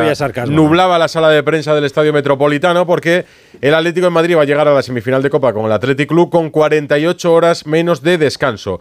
Hugo Condes, muy buenas. ¿Qué tal? Buenas noches a todos. Y eso no se va a cambiar. El Atleti va a jugar el miércoles su semifinal y en ningún caso el partido se moverá el jueves. Sí, pero eso ya se intuía. De hecho, eh, la, la explosión ayer del Atlético de Madrid en cuanto a declaraciones y te diría que hasta la alineación, eh, ya pensando que no le iban a cambiar el partido y que tenía que rotar en alguno de los próximos y eligió este, pues yo creo que ya era una consecuencia que ellos sabían que el comité de competición no iba a cambiar el horario y que iba a haber que jugar el miércoles. Así que nada, se Pero asume. un- digo que se asume, uno se cabrea y ya está, y a jugar. Yo hoy ah, hablaba con, con personas del Atlético de Madrid, responsables directivos del Atlético de Madrid, y me decían que contaban con ello. Porque una vez que tú reclamas al juez de competición, eh, el juez eh, estudia eh, hechos concretos. pruebas irrefutables. Hay 72 horas de descanso entre el derby y el partido de Copa, las hay. ¿El rival está dispuesto a cambiar el partido? No. El Athletic Club no está dispuesto a cambiar el partido. Se lo pidieron y el Athletic Club no quiere mover el día de la disputa de la semifinal. Por lo tanto, el juez de competición aquí tiene que decir el partido es válido. Se Sí, juega la el pregunta es por qué pusieron el partido el, el miércoles, sabiendo que uno jugaba el viernes y Pues, otro el pues domingo. mira, los horarios los salieron, salieron, salieron muy rápido, ¿eh? porque el sorteo se celebró El en Las. Rozas Ya, pero- y poco después se conocían los horarios, conociéndose ya previamente los horarios de liga. O sea que incluso los clubes se pudieron eso, adelantar ¿por y qué? prever esta diferencia de descanso, porque ya sabían que el Atlético jugaría el viernes y que el Atlético de Madrid jugaría el domingo. Lo que en ningún caso iba a suceder era que se moviese el partido de liga, porque el derby, el Real Madrid Atlético de Madrid, claro, ahí está mm, en juego la programación el de Madrid las televisiones de todo el mundo. Bueno, y porque el Y el Madrid partido- jugaba el jueves. En Madrid ha jugado hoy. Sí, pero Podrías adelantarlo de hora. Podrías haber adelantado el partido si hubieras adelantado el. ge- O sea, en ningún caso pero se no acabó hubieras la- conseguido 24 horas, que es lo Claro. que quería el Atlético de Madrid. una- al menos. Pero una pregunta. se hubiera ¿en- montado, ¿En qué momento hace la reclamación el Atlético de Madrid? Porque lo que yo digo es que antes de antes del partido, En el ¿eh? momento en el que sale el horario. En el Claro, momento en el que sale el pero la demanda, pero la demanda y la queja del Cholo, yo creo que va un poco tarde, porque antes del partido la suelta, No, antes Sí, del partido Rocío, la suelta, pero de así acuerdo- de estoy manera. de acuerdo-. Sí, a ver, pero estoy que- de acuerdo pero- contigo, Rocío. Ya, pero ¿sabes lo ¿qué, que pasa? qué es lo el que Cholo tiene, qué es explota lo que tiene altavoz? Ya, pero explota cuando, quiero decir, no hay remedio. Cuando ve que no, cuando ve que el club no hace nada públicamente, lo O sea, hace reclamando a la Federación. Claro, pues eso digo, Que nadie que- reclama, reclama El- él. el Pues lo- pero lo tenía que haber hecho antes. El Atlético de Madrid ¿no? en esto, Hugo, No, si el. Atlético Madrid lo hizo desde el principio como club eh, por la por la vía que tenía que hacerlo, que Sí, era a través de vía la federación. Oye, queremos cambiar el horario, correcto. Pero el Cholo, una vez que no le hacen caso, es cuando explota. Dice, bueno, o sea, estamos reclamando una cosa que creemos que es justa y no nos haces caso. Bueno, pues ahora Pero el que habla ni- soy ni- yo. ni antes Entre ni después. Porque el Atlético no tiene un portavoz, por mucho que mm, parece que Miguel Ángel Sí, escribe pero comunicados Bueno, perdona, O sea, eh, perdona. eh, el Cholo lo que hizo ayer lo podía haber hecho hace cinco días. Sí, pero ¿qué más da? Si la reclamación está hecha. Si es Hombre, que no, ya, pero es que no tienes que hacer hoy- fuerza a través del Cholo. Aquí Pero el, ya, el ya, Atlético de pero Madrid hoy no tiene- van a cambiar el partido. Aquí el Atlético Madrid tiene toda la razón. Por eso no habla, puedes porque llegar a una que no semifinal de Copa con Eso es. 48 horas de desventaja de descanso respecto a tu rival. que procurar que en una semifinal de Copa los dos equipos lleguen con el mismo Claro. descanso. Es que esto, esto aunque sea cuando no hay una causa de fuerza Eso mayor. es, Claro. decir, eso si es. tú me dices- porque además los partidos de vuelta de la Copa del Rey se juegan martes y jueves, Mm. es decir, no se juegan el, el miércoles. Entonces, eh, ¿cuál es el, el- el- el argumento que esgrime la Federación para no poner primero de inicio ese partido en, en- en un jueves? yo no luego, reclamo- yo- Si, el, si el Atlético de Madrid reclama, tú Hugo dices que reclamó nada más saber el horario. Los, el sorteo fue a la una, a las tres y media, a las cuatro de la tarde ya se sabían Se los sabe el horarios. horario, sí. Cuando reclama el Atlético de Madrid, ¿qué le dice la Federación?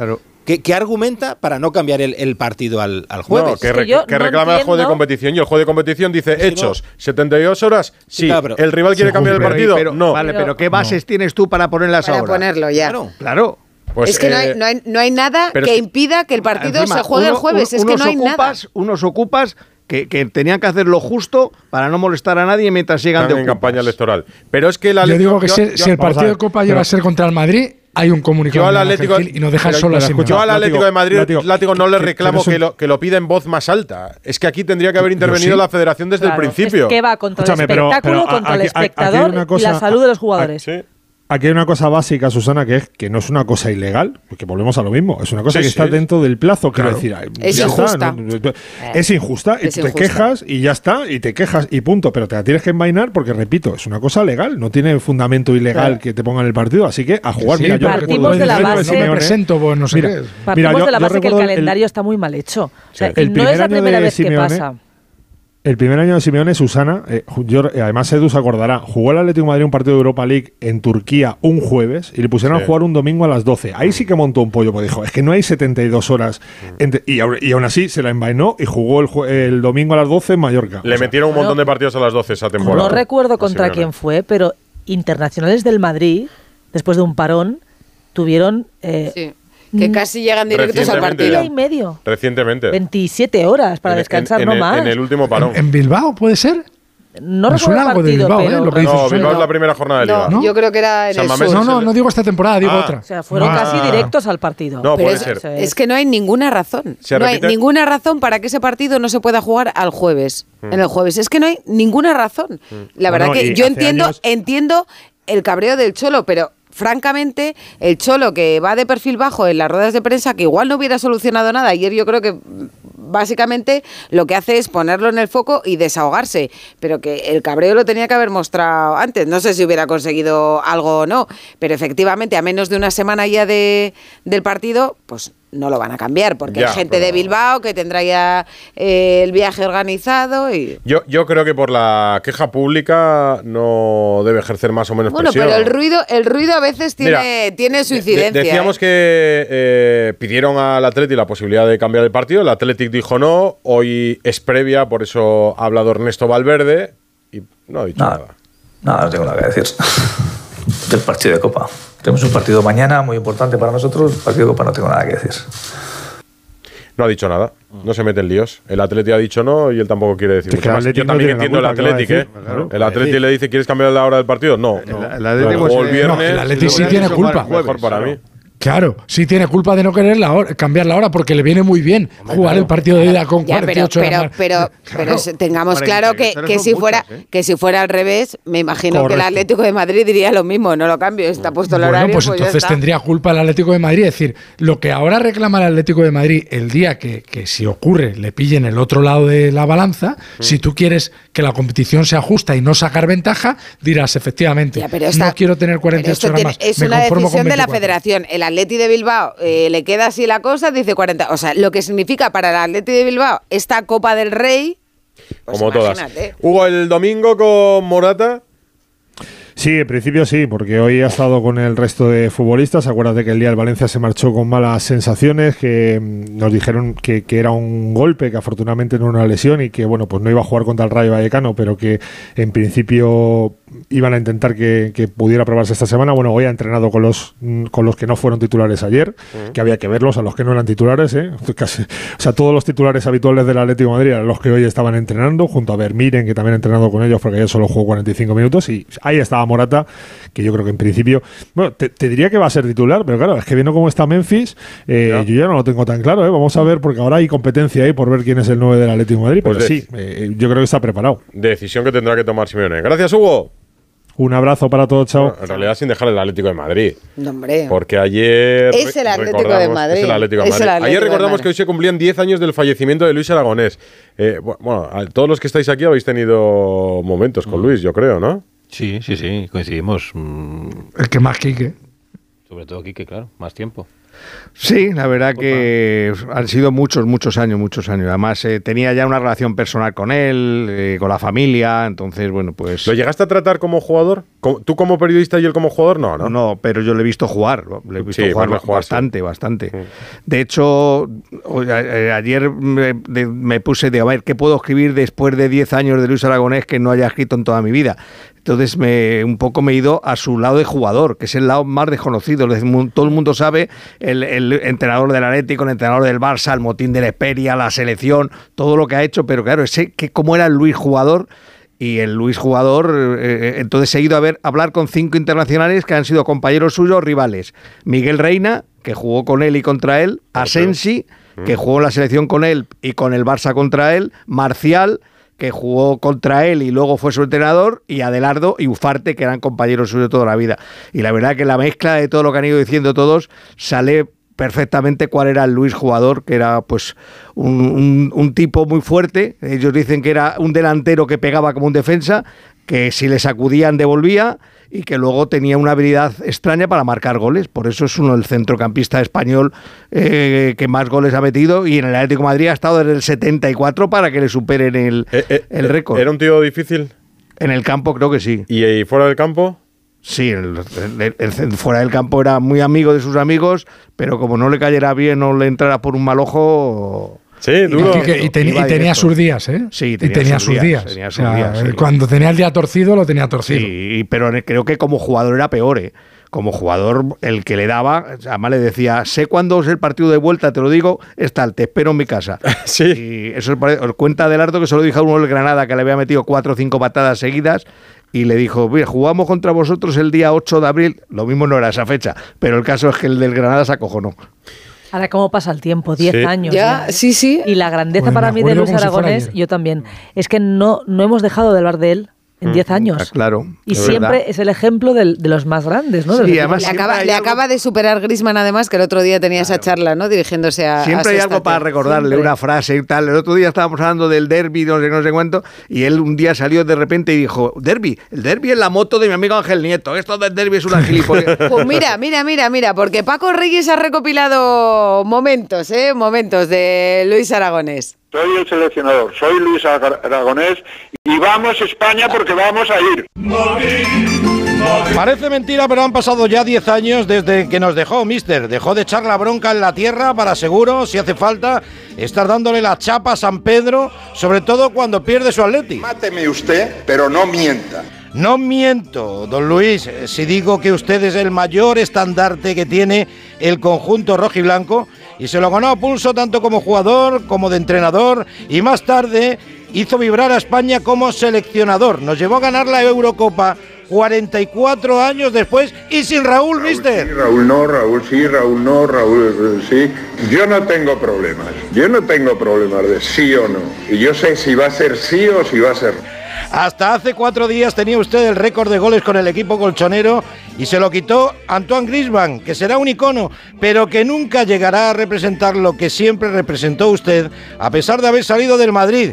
Que esto hay mucha gente que no lo sabe y hay mucho que no lo quiere recordar. Máteme usted, pero no mienta. Que no miento, mister, y usted lo sabe, pero permítame que recuerde que nació en Madrid, que empezó jugando en el Colegio de los Jesuitas de Chamartín, que jugó en el Club de Ge- Getafe Deportivo, en el 58 fichó mister por el Real Madrid, aunque ahí no jugó. Pasó por el Recre, por el Hércules, por el Úbeda, por el Plus Ultra. Debutó en primera con el Real Oviedo, luego estuvo tres temporadas en el Betis y llegó al Atlético. Ahí empezó la leyenda como jugador y luego como entrenador, con quien ganó una liga, tres copas, una supercopa, una intercontinental y un subcampeonato de la Recopa de Europa. Y como entrenador, ¿qué decir? Atlético, Barcelona, Español, Betis, Sevilla, Valencia, Mallorca, Oviedo y Fenerbahce, sí, Fenerbahce. Y siempre con un sistema definido, ¿o no? Pues porque no hemos jugado nunca el 4-4-3, el 4-3-3. Hemos jugado 4-4-2 en rombo. Venga, ya, no, no, pregunto, no, pregunto, no. Via- viajando por tanto mundo y conociendo a tanta gente, siempre tenía a todos los jugadores controlados. ¿O no tanto? Ševčenko es el goleador primero de Croacia, fue la primera que se clasificó, luego es un jugador importantísimo.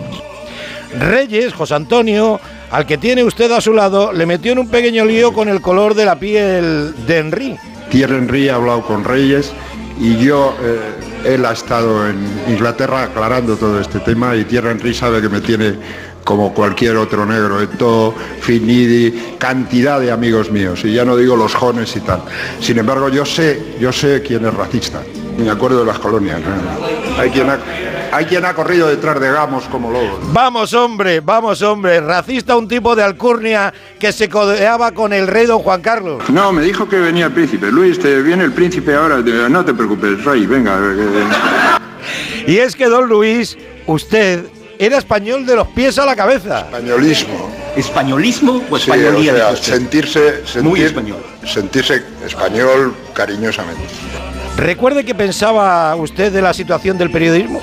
En el periodismo yo conocía gente que se tiraba 40 años y alguno de aquí lleva 30 años y tal. Ahora he visto periódicos que echan a tres directores de- del periódico y tal. Digo, pues esto es como un equipo más. O sea, que ahora lo ponen difícil todas esas cosas. Y la leyenda dice que usted tenía aversión por el amarillo. ¿O es una leyenda urbana? No, el amarillo yo no me le pongo, pero no, no tengo nada contra el amarillo. Yo veo a mucha gente de amarillo, le saludo y tal. Digo, es su problema, es el problema del que lleva el amarillo. Yo no me lo pongo, desde luego.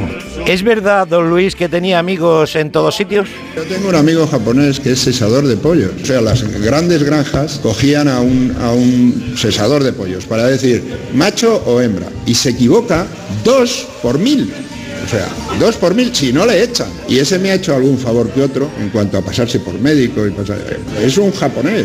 Pues efectivamente tenía amigos en todos sitios. ¿Es cierto que le dieron mucha caña para que se fuera de la selección? Todo el mundo dice, Luis se va, Luis no se tiene por qué ir. Si me echa la opinión pública, pues me iré. Yo me he podido equivocar en una frase, pero una frase no me va a echar de seleccionador. ¿eh? Y es que se contaron muchas cosas y no todas buenas, ¿viste? Máteme usted, pero no mienta. Y dale con mentir. ¿Y qué le decía a la gente? Mucha gente de la calle que a lo mejor me hubiese dicho, Luis, vete ya y tal, pues ahora me dicen, no te vayas nunca, porque las hostias que te están dando es imposible, pero eso es así.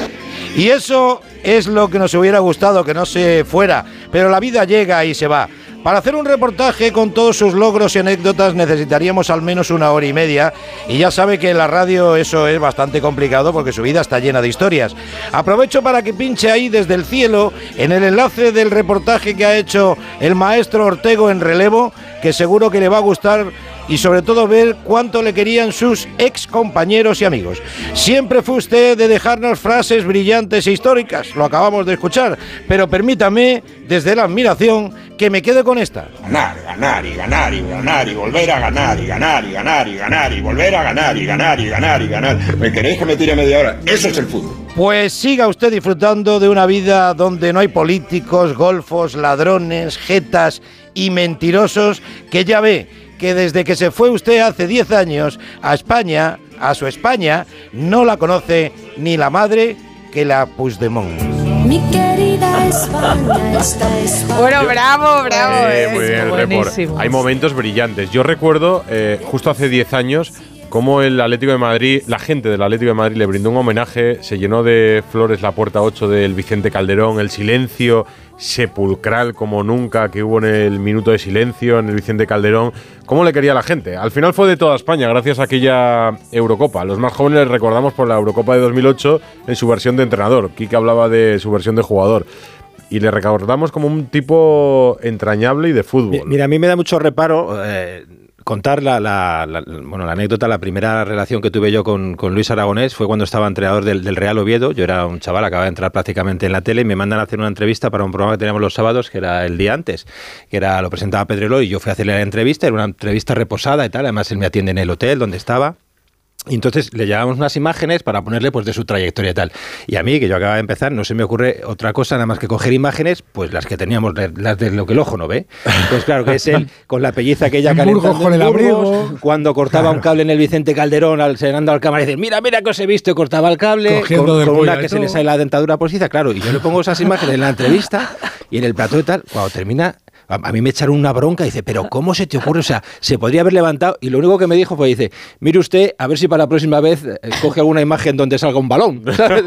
lo único que me dijo, tal, ¿no? O sea, fue, yo, yo creo que veía pues, pues, mi bisoñez y, y fue cariñoso con eso y tal, y me dicen, pero es que se podría haber levantado ahí del, asiento y te podía haber montado Pues un hubiera sido lo más normal. descomunal". claro, me dice, pero ¿cómo se te ocurre? Y me, me llevé una bronca, claro, tal, yo- y a mí me daba reparo, digo, contar esto, digo, no lo voy a contar nunca más, digo, porque aparte de eso, y luego es verdad que luego tuvimos trato en el Mundial, ¿te acuerdas, Susana, el Mundial de Alemania? Que es verdad que... 2006. En el 2006, sí, sí, Sí. y luego en la, en la Eurocopa, sí, la verdad que luego yo trato personal como, como tuvo Ortego o como Mónica Marchante, que tenía mucha relación con él, por ejemplo, directa y tal, no tuve, pero desde luego conmigo siempre fue amable, fíjate, y, y que era un tipo cascarrabias. Es verdad que era un tipo entrañable, pero era muy cascarrabias. Sí, yo- Cascarrabias. Sí. es que la sus ruedas de prensa eh, llegabas allí y no sabías por dónde por dónde iban a salir. Oye, te ha hecho promo, eh, Paco Reyes, de, de ese artículo. Vamos a contar a nuestros oyentes que este trocito, esta joya, este homenaje que ha hecho Paco Reyes a Luis Aragonés, lo vamos a colgar en nuestras redes sociales. Así que atléticos oyentes de Radio Estadio Noche, con, bueno, atléticos y amantes del fútbol en Sí, general, es ¿no? la típica persona y, que y de nos la nostalgia, porque esa frase ganar, ganar y volver a ganar, ¿no? Y la del cesador de pollo, yo no, no había escuchado el reportaje, pero me cosas- imaginaba que iba a salir eh, también. Ha hecho cosas en su tiene- vida. La de los besos a Beckenbauer. O sea, tú juegan una final de la Copa Europa, entran al campo y ve a Beckenbauer y para, dice, claro, como le veía, dice, "Jo, yo veía a Beckenbauer siempre, siempre estiradito, siempre bien arreglado, siempre tal, nunca se ponía nervioso. Yo dije, voy a ver alguna forma de poner, y le empezó a tirar besos. Eh, antes de empezar el partido, una un final de la Copa Europa. Guapo, le decía, En la, guapo. En la final de la Copa de Europa que perdió el Atlético de Madrid, le contaba una entrevista que dice: Si yo en aquel momento cojo y le doy un beso a- en la boca a, A Beckenbauer. a Beckenbauer, di- seguramente me hubiera metido una hostia y nos hubieran expulsado los dos. Pero se hubiera acabado el partido y hubiéramos ganado. Hecho, un día en Madrid se reunieron claro. antes del Mundial 2006, del que estáis hablando, eh, vino Beckenbauer aquí a, a presentar la candidatura. Y entonces él se presentó a, Lu- a Beckenbauer y le dijo, ¿usted sabe quién soy yo? Y le dice Beckenbauer, pues sí, claro que sé. Dice, yo era el de los besos de Heysel. Y. Y Beckenbauer le decía que le conocía de sobra, había una intérprete al lado, le decía que claro, que es- cómo no voy a saber que usted, si usted metió el gol de la falta y todo eso. Pero él no le dijo, yo soy el del gol de la falta, no. Yo soy el que le tiraba besos cuando empezaba el partido. ¿Recordáis la charla que luego emitió la Federación Española mm, previa al partido, a la A la final? la Ah, con Alemania, esa es 2008? buenísima. Cuando Sí, le dice, sí. usted coge a Cuando- con lo de Wallace. Sí, cuando el Wallace. Con lo de y- y Wallace, el ¿no? Lugar de Bastai- Wallace Se refería a Bala, que era Wallace, sí, sí, Sí, sí, esa sí, es sí, muy sí, buena. Son tantas Pero- anécdotas. Y, y tú le coges esa línea, tú le coges Tantas esa línea. y historias que es que nos va a Y le- acompañar le toda la vida. nombre. O sea, Le dice, que- al línea, al línea le llamas por su No, nombre. no sé cómo se llamaba Se el línea. aprendía los nombres de los jueces de de los línea. jueces de línea, sí. Le decía a Carlos Peña, dile, dame los nombres. Entonces le decía, si se equivocaba, le decía, José, José, está bien, no ha pasado nada. Está de puta madre, José. ¿Qué diría con el bar, eh? Y al que empezaba a cambiar. Haría con el Bar, verdad. banquillo y si el banquillo del equipo en el que son estaba cosas no que era el pagarías, eh, por- ver. ahora sí, que ya tenemos cosas. jugadores conocidos, ahora ya que, que- an- antes no, pero ahora ya que tenemos jugadores conocidos que, que- que os conocen en todo el mundo, usted va donde en línea y le dice, Marcus, Marcus, Marcus, y ese hombre va a decir, pero si me conoce, y se va a quedar así. Coño, Sí, claro. Sí, sí, que no se nos olvide que, que como seleccionador el- termino con esto, es, es- cambió la historia del fútbol Sí. español. Sí. O sea, eso sobre sí, todo. Yo creo que hay un punto de inflexión en los penaltis contra Italia, Contra los cuartos de final. Eso es. Siempre, ese, es el día, ese es el día que nos hacemos mayores. A mí Ese es el día. siempre me le- Didi para el penalti a de Rossi. y Vamos, aquello fue. O sea, ese es el día que España da el paso. de- superamos la maldición de los cuartos, ganamos a Italia y luego, claro, aquella semifinal Contra que Rusia es fue contra. Rusia. Luego fue un el trámite. mejor- Es, es uno de los mejores partidos Yo siempre de me quedé, España. me quedé con la frase que decían siempre de ¿qué tal estás Luis? Y dice, bien, pero sin presumir. Sí, sí, sin. Alfredo Martínez también lo conoció. Hola Alfredo. Buenas noches, Y contento sin mucho. presumir. Era, era la Contento, pero sin Contento sin presumir. Contento sin presumir, sí. Y Además, recuerdo, fíjate tú, fíjate cómo era de difícil. Me concedió una entrevista en la víspera de la final de la, de la primera Eurocopa que ganó. Que No era un serías tipo pesado tú ni complicado, nada para complicado. pedirla. Pues un poquillo, un poquillo, ese era mi trabajo también, ¿no? Pero también tuve mis, mis momentos, porque le conocí cuando la tuvo aquella depresión que le hizo abandonar el Atlético de Madrid, Mm. le hice una entrevista y cada respuesta suya era tal puñalada para mí que digo, no valgo para esto de periodismo, porque estaba muy tocado y le veías que todas las preguntas le molestaban. Y digo, ¿será que las preguntas son malas? Porque era, lo que decía, me parece que Ortego, que según se levantaba ese día, pues así estaba. Pero luego era un tipo, bueno, extraordinario en, en- en- en la dirección de los equipos, en, leer el ambiente. También viví aquel momento, se acordará Ricardo, en Oviedo, cuando estuvo a punto de dejar la selección, que fue un, un quilombo brutal en, la, en el Tartier, en un amistoso que jugó la selección española. Bueno, tuvo, tuvo sus momentos, sí, recuerdo, recuerdo aquella época. ¿Y cómo está el Barça? Bi- ¿Contento pero sin presumir? Pues No. mira, pues eh, la verdad es que muy contento no, y de presumir menos también, ¿no? Mira, acaba de recibir hoy la mala noticia de que estaba intentando firmar, no para ahora, Mm. pero sí para este verano, a un talento sueco, Lucas Bergvall. Recordarás que os contaba el otro día que le habían llevado a, a comer en Barcelona, le habían paseado, le habían enseñado las instalaciones, venía con sus padres y tal, y el Barcelona hacía un esfuerzo para lo que es la economía del Barça de 7 millones de euros fijos más 3 en variables para traerle a este jugador que procede del Jurgardens y que al parecer tiene mucho talento. Dicho y hecho, el jugador dijo, bueno, os diré algo los próximos días. Esto fue el, el mismo día que jugaba el Barcelona, eh, el la víspera del jugar el Barcelona el partido frente a eh, este último frente a Osasuna, y se marchó a Londres. Ha estado con el Tottenham, eh, allí Kulusevski le ha debido de hacer de buen anfitrión. El Tottenham sabía la oferta del Barcelona que se retransmitió perfectamente y la ha subido. Y de los 7 más 3 ha hecho 10 más 3 y, y se queda en el Tottenham. Así que mazazo para el Barça que confiaba mucho en El este problema es que se ha vuelto a hacer público. importante. Claro, el Y problema se es que se sabe. Todo sabe. esto se airea. Claro. Sí. Y se sabe que es un Y- plantón, ¿no? A- al Barça. Sí, bueno, lo que pasa es que económicamente es verdad que no puede competir, pero ya tampoco ese poder de seducción le han enseñado las instalaciones, le han tratado con mimo, le han dicho que iba a ser un hombre importante, que la temporada que viene iba a hacer la pretemporada con el primer equipo, pero ni por esas. Y te lo quita el Tottenham, no te lo está quitando el Manchester United, el Manchester City, no sé, es un, un segunda fila del fútbol británico, ¿no? Pero evidentemente económicamente palo, no palo. pueden competir y tampoco la capacidad de seducción ahora mismo es la misma, ¿no? Ha bajado, ha, bajado ya la, la espuma con Xavi. eh, ¿Ha bajado los decibelios, el ruido en torno al entrenador o no? Yo creo que hay un compás de espera, ¿no? La victoria ante Osasuna ha dado un margen de, de- de tranquilidad y de tregua. Pero mira, ya ha vuelto a ganar el Madrid, volvió a ganar el Atlético de Madrid, la situación es complicada y, el panorama no es fácil. El equipo viaja a Vitoria muy diezmado, tiene nueve bajas. Hoy Ferran en redes sociales ha dicho que espera volver pronto, con la misma mentalidad que le ha hecho fuerte, esa mentalidad del tiburón que, que ha implantado él eh, desde hace cierto tiempo, pero es casi seguro que no va a llegar al Nápoles. La única novedad es que mañana presumiblemente recibe la alta médica Íñigo Martínez, que Ter Stegen puede recibir la semana que viene y a lo mejor Rafinha llega para el Nápoles y la duda sería Joao Félix, pero el resto tienen muy complicado llegar para lo que es el gran desafío del Barcelona ahora mismo, que es en la Liga de Campeones el, el- el duelo con el equipo partenopeo, ¿no? No parece fácil, así que habrá que ver cómo reaccionan, ¿no? Pues te escuchamos el fin de semana y lo contamos, Alfredo. Por Un abrazo. cierto, Oye, Alfredo, Eh, hacía, cierto, sí. hacía mucho que no tenías Decir. un día así como tan tranquilo hoy. más, más tranquilo, ¿no? ¿Has disfrutado del fútbol no- esta no se ha- noche? no se ha caído el Camp Nou, no se ha caído el Camp Nou, no han incendiado podido irte a cenar? Por cierto, que por cierto que todo el mundo está hablando de los horarios. El Barcelona juega en Nápoles un miércoles y ese sábado le han puesto con el Getafe a las cuatro y cuarto de la tarde. Pero eso suele pasar a menudo. Ya, pero Susana, pero eh, eh, a mí que me explique alguien por qué ese partido Barcelona-Nápoles, no se, perdón, Barcelona-Getafe no se puede poner el domingo. Ah, no, no. lo que decía, que el calendario está muy mal hecho. Pero, Pero, bueno. Pero tú- tú- tú- hay una prioridad. Se sabe desde hace muchísimo tiempo que el Barcelona juega el miércoles, que juega fuera, que llega de madrugada, casi en jueves, que por tanto entrena bien. Y encima te lo ponen el sábado y no te lo ponen a las 9 de la noche, te ponen a las 4 y cuarto ahí. ¿Y el siguiente Eso lo vemos más veces. El, el caso de la El- el siguiente no semifinal hay de partido. Copa es que son dos días de diferencia de descanso. La semana siguiente no hay partido, Edu, no tiene ningún Para el Barça sentido. ninguno. Es que Ya, ya. ¿Quién, no, es que dice, ¿quién además, si paga? ¿Quién paga? No, Manda? manda, es- pero, es un no, pero que agravios sí. de estos los tienen casi todos los equipos. No sé si el Madrid también, pero el resto de los equipos los Sí, suelen sí, sí. tener. El, el siguiente sería San Mamés, es verdad que no tiene ni horario, pero que será una semana después o ocho días después. Claro, pero, incluso. pero, tú- pero incluso si me apuras, Edu, hasta el, dom- el sábado a las 9 de la noche ya pasan las 72 Sí, horas. A sí, esa sí. son 68 horas y encima jugando fuera. Ya. Yo creo que, que hay, hay, hay ciertos detalles que chirrían en el calendario. Como decíais vosotros, me parece, no sé si ha sido Susana o Rocío, quien paga manda. y evidentemente pu- que callar todos. Se puede mejorar esto.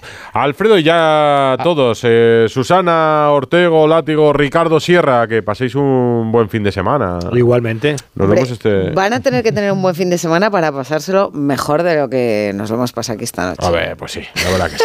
Pero seguro que lo van a es intentar. insuperable. Lo van a Por intentar. cierto, en shock con lo de Ferrari y Hamilton y el pobre Bueno, Carlos bueno, Sainz, bueno, ¿eh? bueno. Escúchate En a Vila shock. del Prat de camino a casa, que No, está no, flipando Yo todavía. también, es que estoy flipando. sacar las garras, Necesito saber más y sobre todo ver cómo va a superar el año que viene. Yo- ¿Sabes qué te digo? Que Carlos ante eso se va a crecer. Mi esperanza es que Ojo estos no gane, movimientos. y a ver qué hace Ferrari. Mi esperanza es que estos movimientos le van a venir bien Claro, a a ver Fernando si saca un poquito eh, Carlos el carácter y la mala leche. Yo creo que está más cerca del tercer mundial de Fernando, ¿eh? No lo perdáis de vista, ¿eh? Que está ¿Este cerca del año? tercer ¿Este mundial. año? No, en algún momento. Primero la 33. Radio Estadio Noche. Rocío Martínez y Edu Pidal.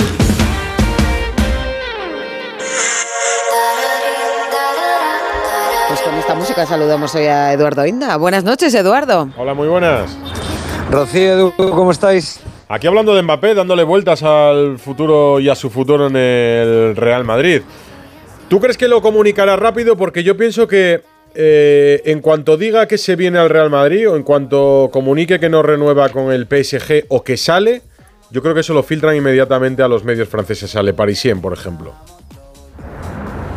Yo creo que no va a ser rápido, yo creo que es un proceso que se puede alargar semanas o incluso meses, ¿no? Y aparte que en este momento estamos en una puja y el Real Madrid sube el dinero que ha puesto encima de la mesa por el jugador, tanto de prima de fichaje como de soldada anual, o yo creo que es muy difícil en estos momentos que, que venga, ¿no? Pero yo no creo que sea un proceso rápido, a lo mejor me equivoco. O sea, tú ahora mismo ves este difícil que venga. Estamos en la puja. Yo lo veo en este momento al 50%. Y aquí ya se está hablando del 90%, del 95%, del 99%, algunos del 100%, pero yo creo que está al 50%, si no algo menos del 50% a favor del Real Madrid. ¿En qué cifras eh, nos manejamos? El, pro- el problema es que el, el Real Madrid yo creo que no le va a pagar más de 25 o 30 millones de euros netos por temporada. Él está ganando allí 37 netos por temporada, pero es que entre la prima de fichaje y el dinero que le dan en Qatar, que no está sujeto al fair play financiero, eh, pues estamos hablando de un jugador que entre pitos y flautas está sacando pues 120, 130 millones de euros netos por temporada. ¿Puede pagar eso el Real Madrid? Yo creo que no, mm, que no puede, o si puede, no debe. Y vamos a ver qué, qué, qué ocurre, ¿no? Pero es que estamos hablando de cifras mm, absolutamente alocadas y que están eh, fuera de la lógica más elemental del mercado. Y además al Real Madrid, siendo sensato, no subiéndose a la parra, pues no le ha ido mal en los últimos eh, 10 años. Hay que recordar que cuando Messi ganaba en el Barça 75 millones de euros y no ganaba ninguna Copa de Europa en esos momentos, Cristiano Ronaldo ganaba en el Real Madrid 25 netos y ganó cuatro Copas de Europa. En fin, que no es una cosa... Y Cristiano no cosa, ganó eh, balones de oro en la era, Sí. en la era Messi también. ¿Está sobre la mesa si llega Mbappé la salida de Vinicius? Bueno, yo lo he dicho alguna vez en el chiringuito eh, y ha habido un lío tremendo. A mí me encanta Vinicius, creo que es un ganador, que es un, jugador además que, que ha casado muy bien con el, con el imaginario colectivo madridista, con la mentalidad madridista, pero aquí el que hay es que es una posición doblada que Vinicius ahora mismo, aunque no se diga, es el jugador mejor eh, pagado de la plantilla eh, blanca, mm, y además yo creo que de largo, por encima de Bellingham, y, bueno, pues yo no sé si el Real Madrid puede afrontar una, una ficha entre pitos y flautas de Mbappé de 70, 80 millones de euros netos por temporada, más los eh, 17 o 16 netos que gana por temporada, me dicen eh, Vinicius, ¿no? En fin, y luego es una posición doblada, insisto, es que Mbappé alguna vez juega de 9 en el PSG.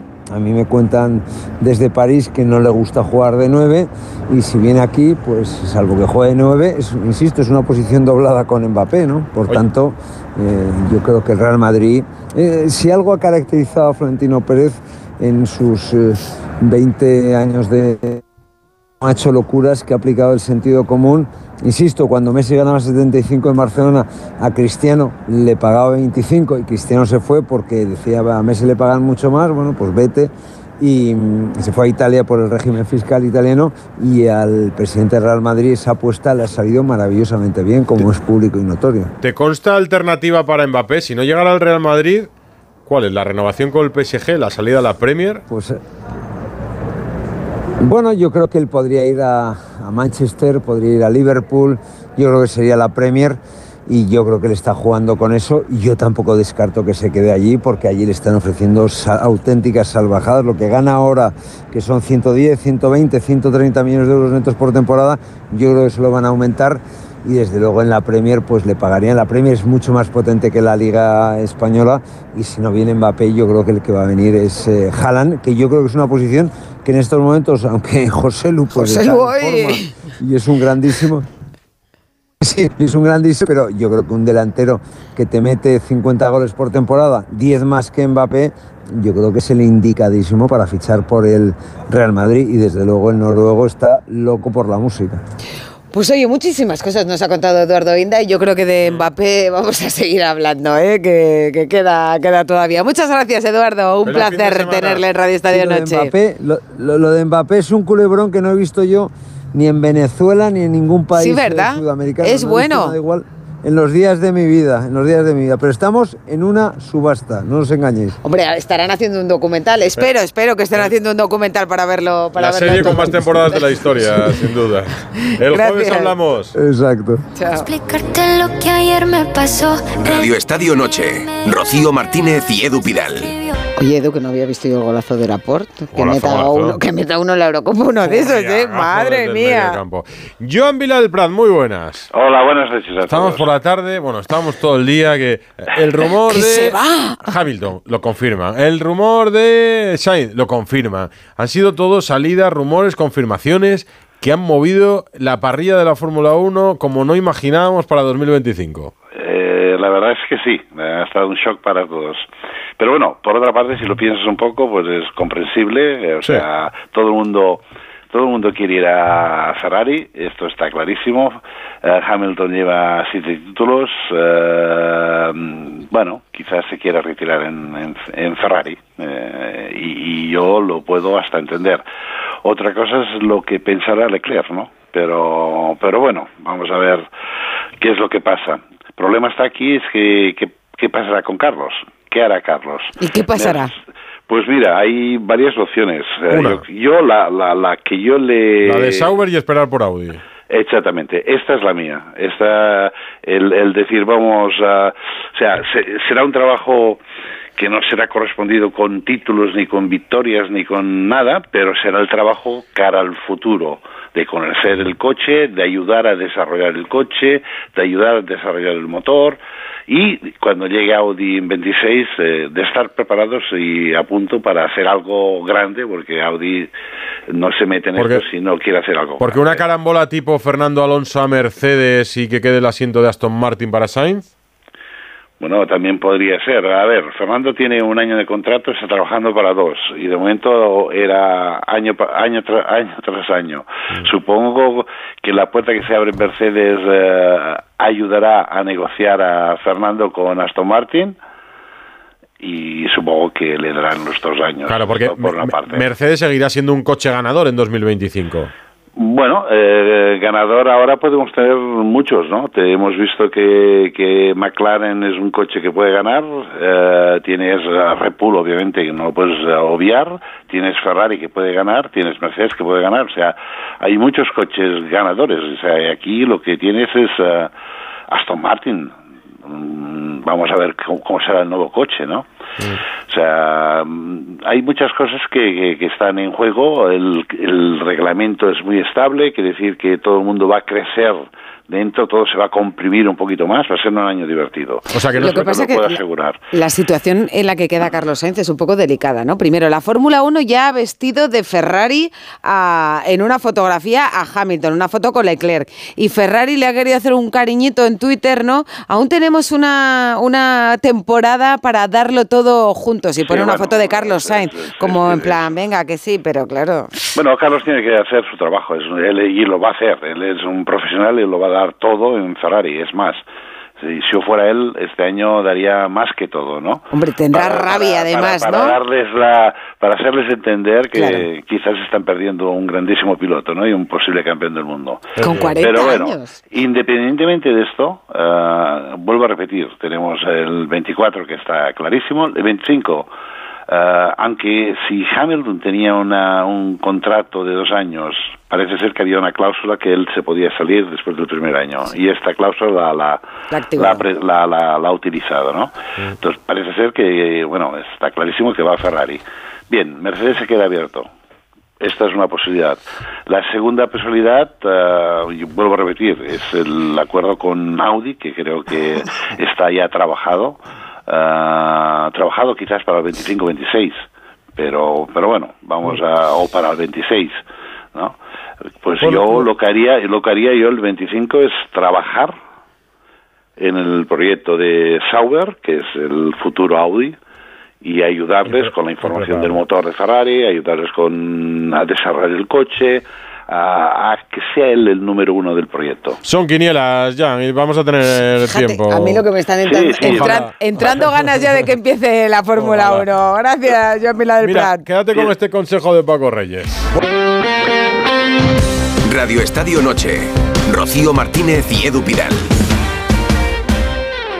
Edu, a mí me parece la gimnasia rítmica uno de los deportes más bonitos. Pues ya tenemos billete para los Juegos de París y yo creo que opción de rascar alguna medallita. ¿eh? Ojalá, ojalá. Es una de las disciplinas que a mí me parece que tiene más mérito, porque yo, sería imposible que pudiese llegar a unos juegos en gimnasia rítmica. En cualquier otra disciplina menos, pero flexibilidad, Rocío, tengo menos que, vamos, que un Playmobil.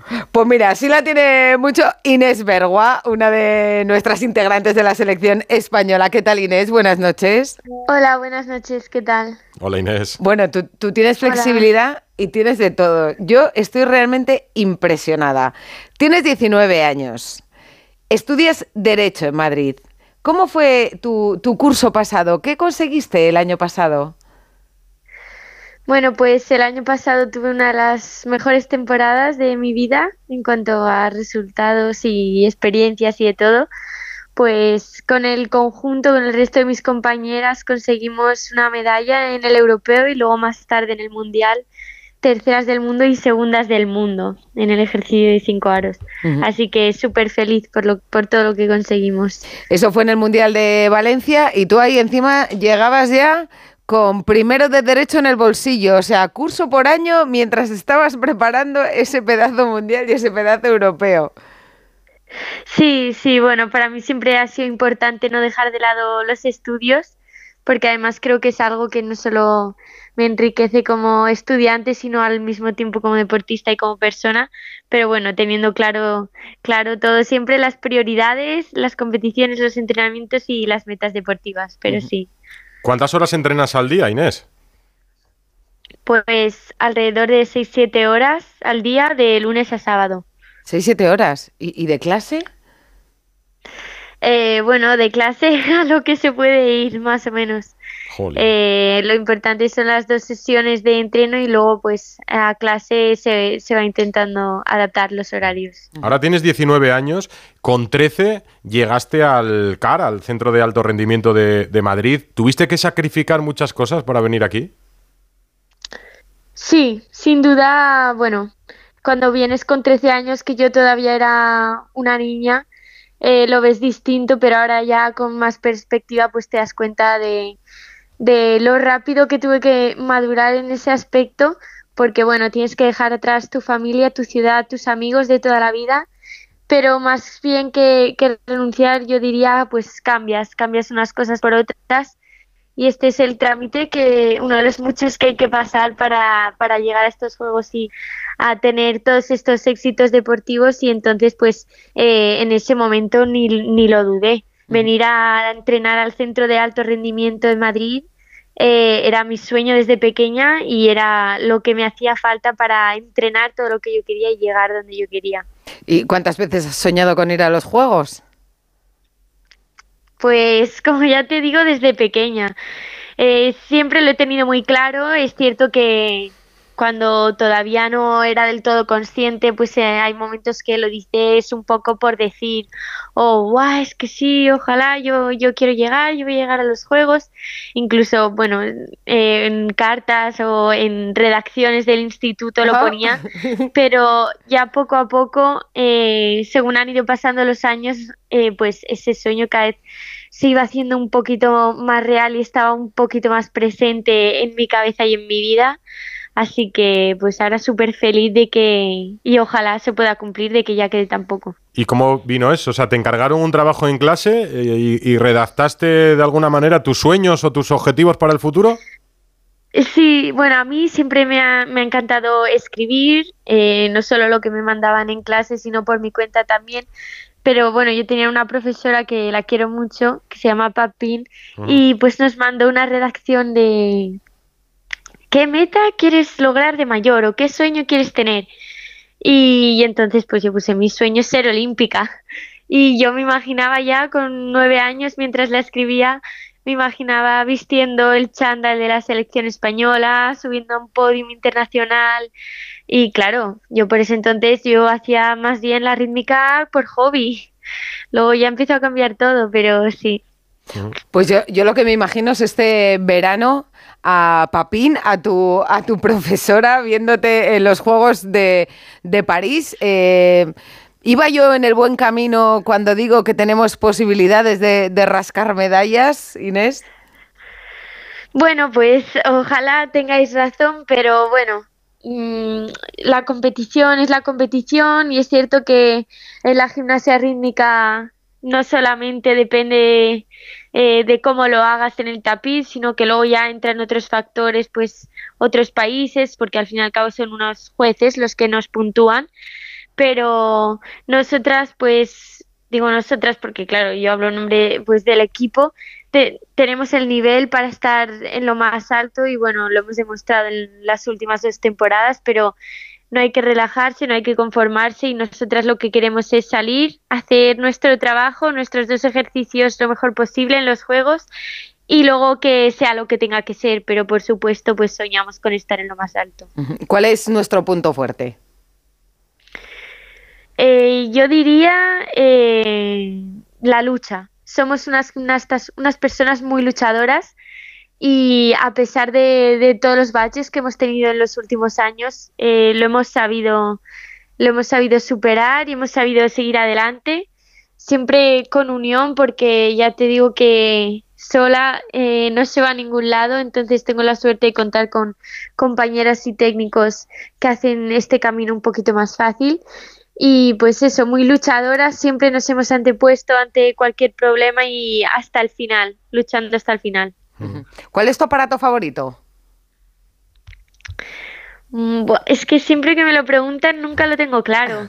De, de pequeña eh, era más la pelota, pero ahora mismo pues tampoco te sabría decir. La cinta también me gusta bastante. ¿El ejercicio de cinco aros? Eh, en cuanto a ejercicios, pues por ejemplo, sí, a ver, el del año pasado que era de cinco aros, que representábamos, bueno, la historia de Romeo, Re- Romeo y Julieta, sí que fue un ejercicio precioso que además gustó muchísimo y pues le tengo especial cariño, sí.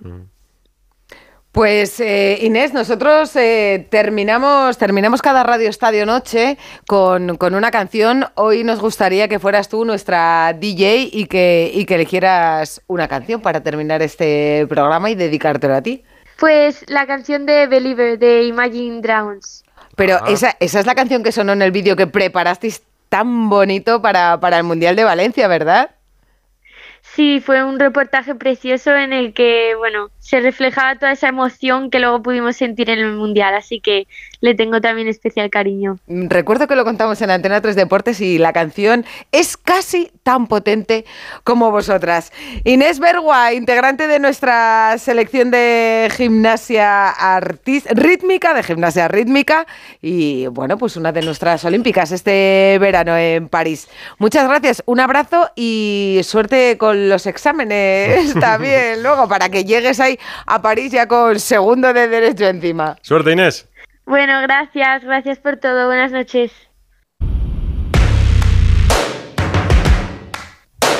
Me encanta esta canción. Esto es. Imagine Dragons ya. Sí, Believe. Es que hicieron un vídeo, ¿eh? Las gimnastas, impresionante con esta música. Anda. No sabía qué canción era. Claro, Esta es mitiquísima. Claro, claro. Muy potente, muy potente. Bueno, Bustillo.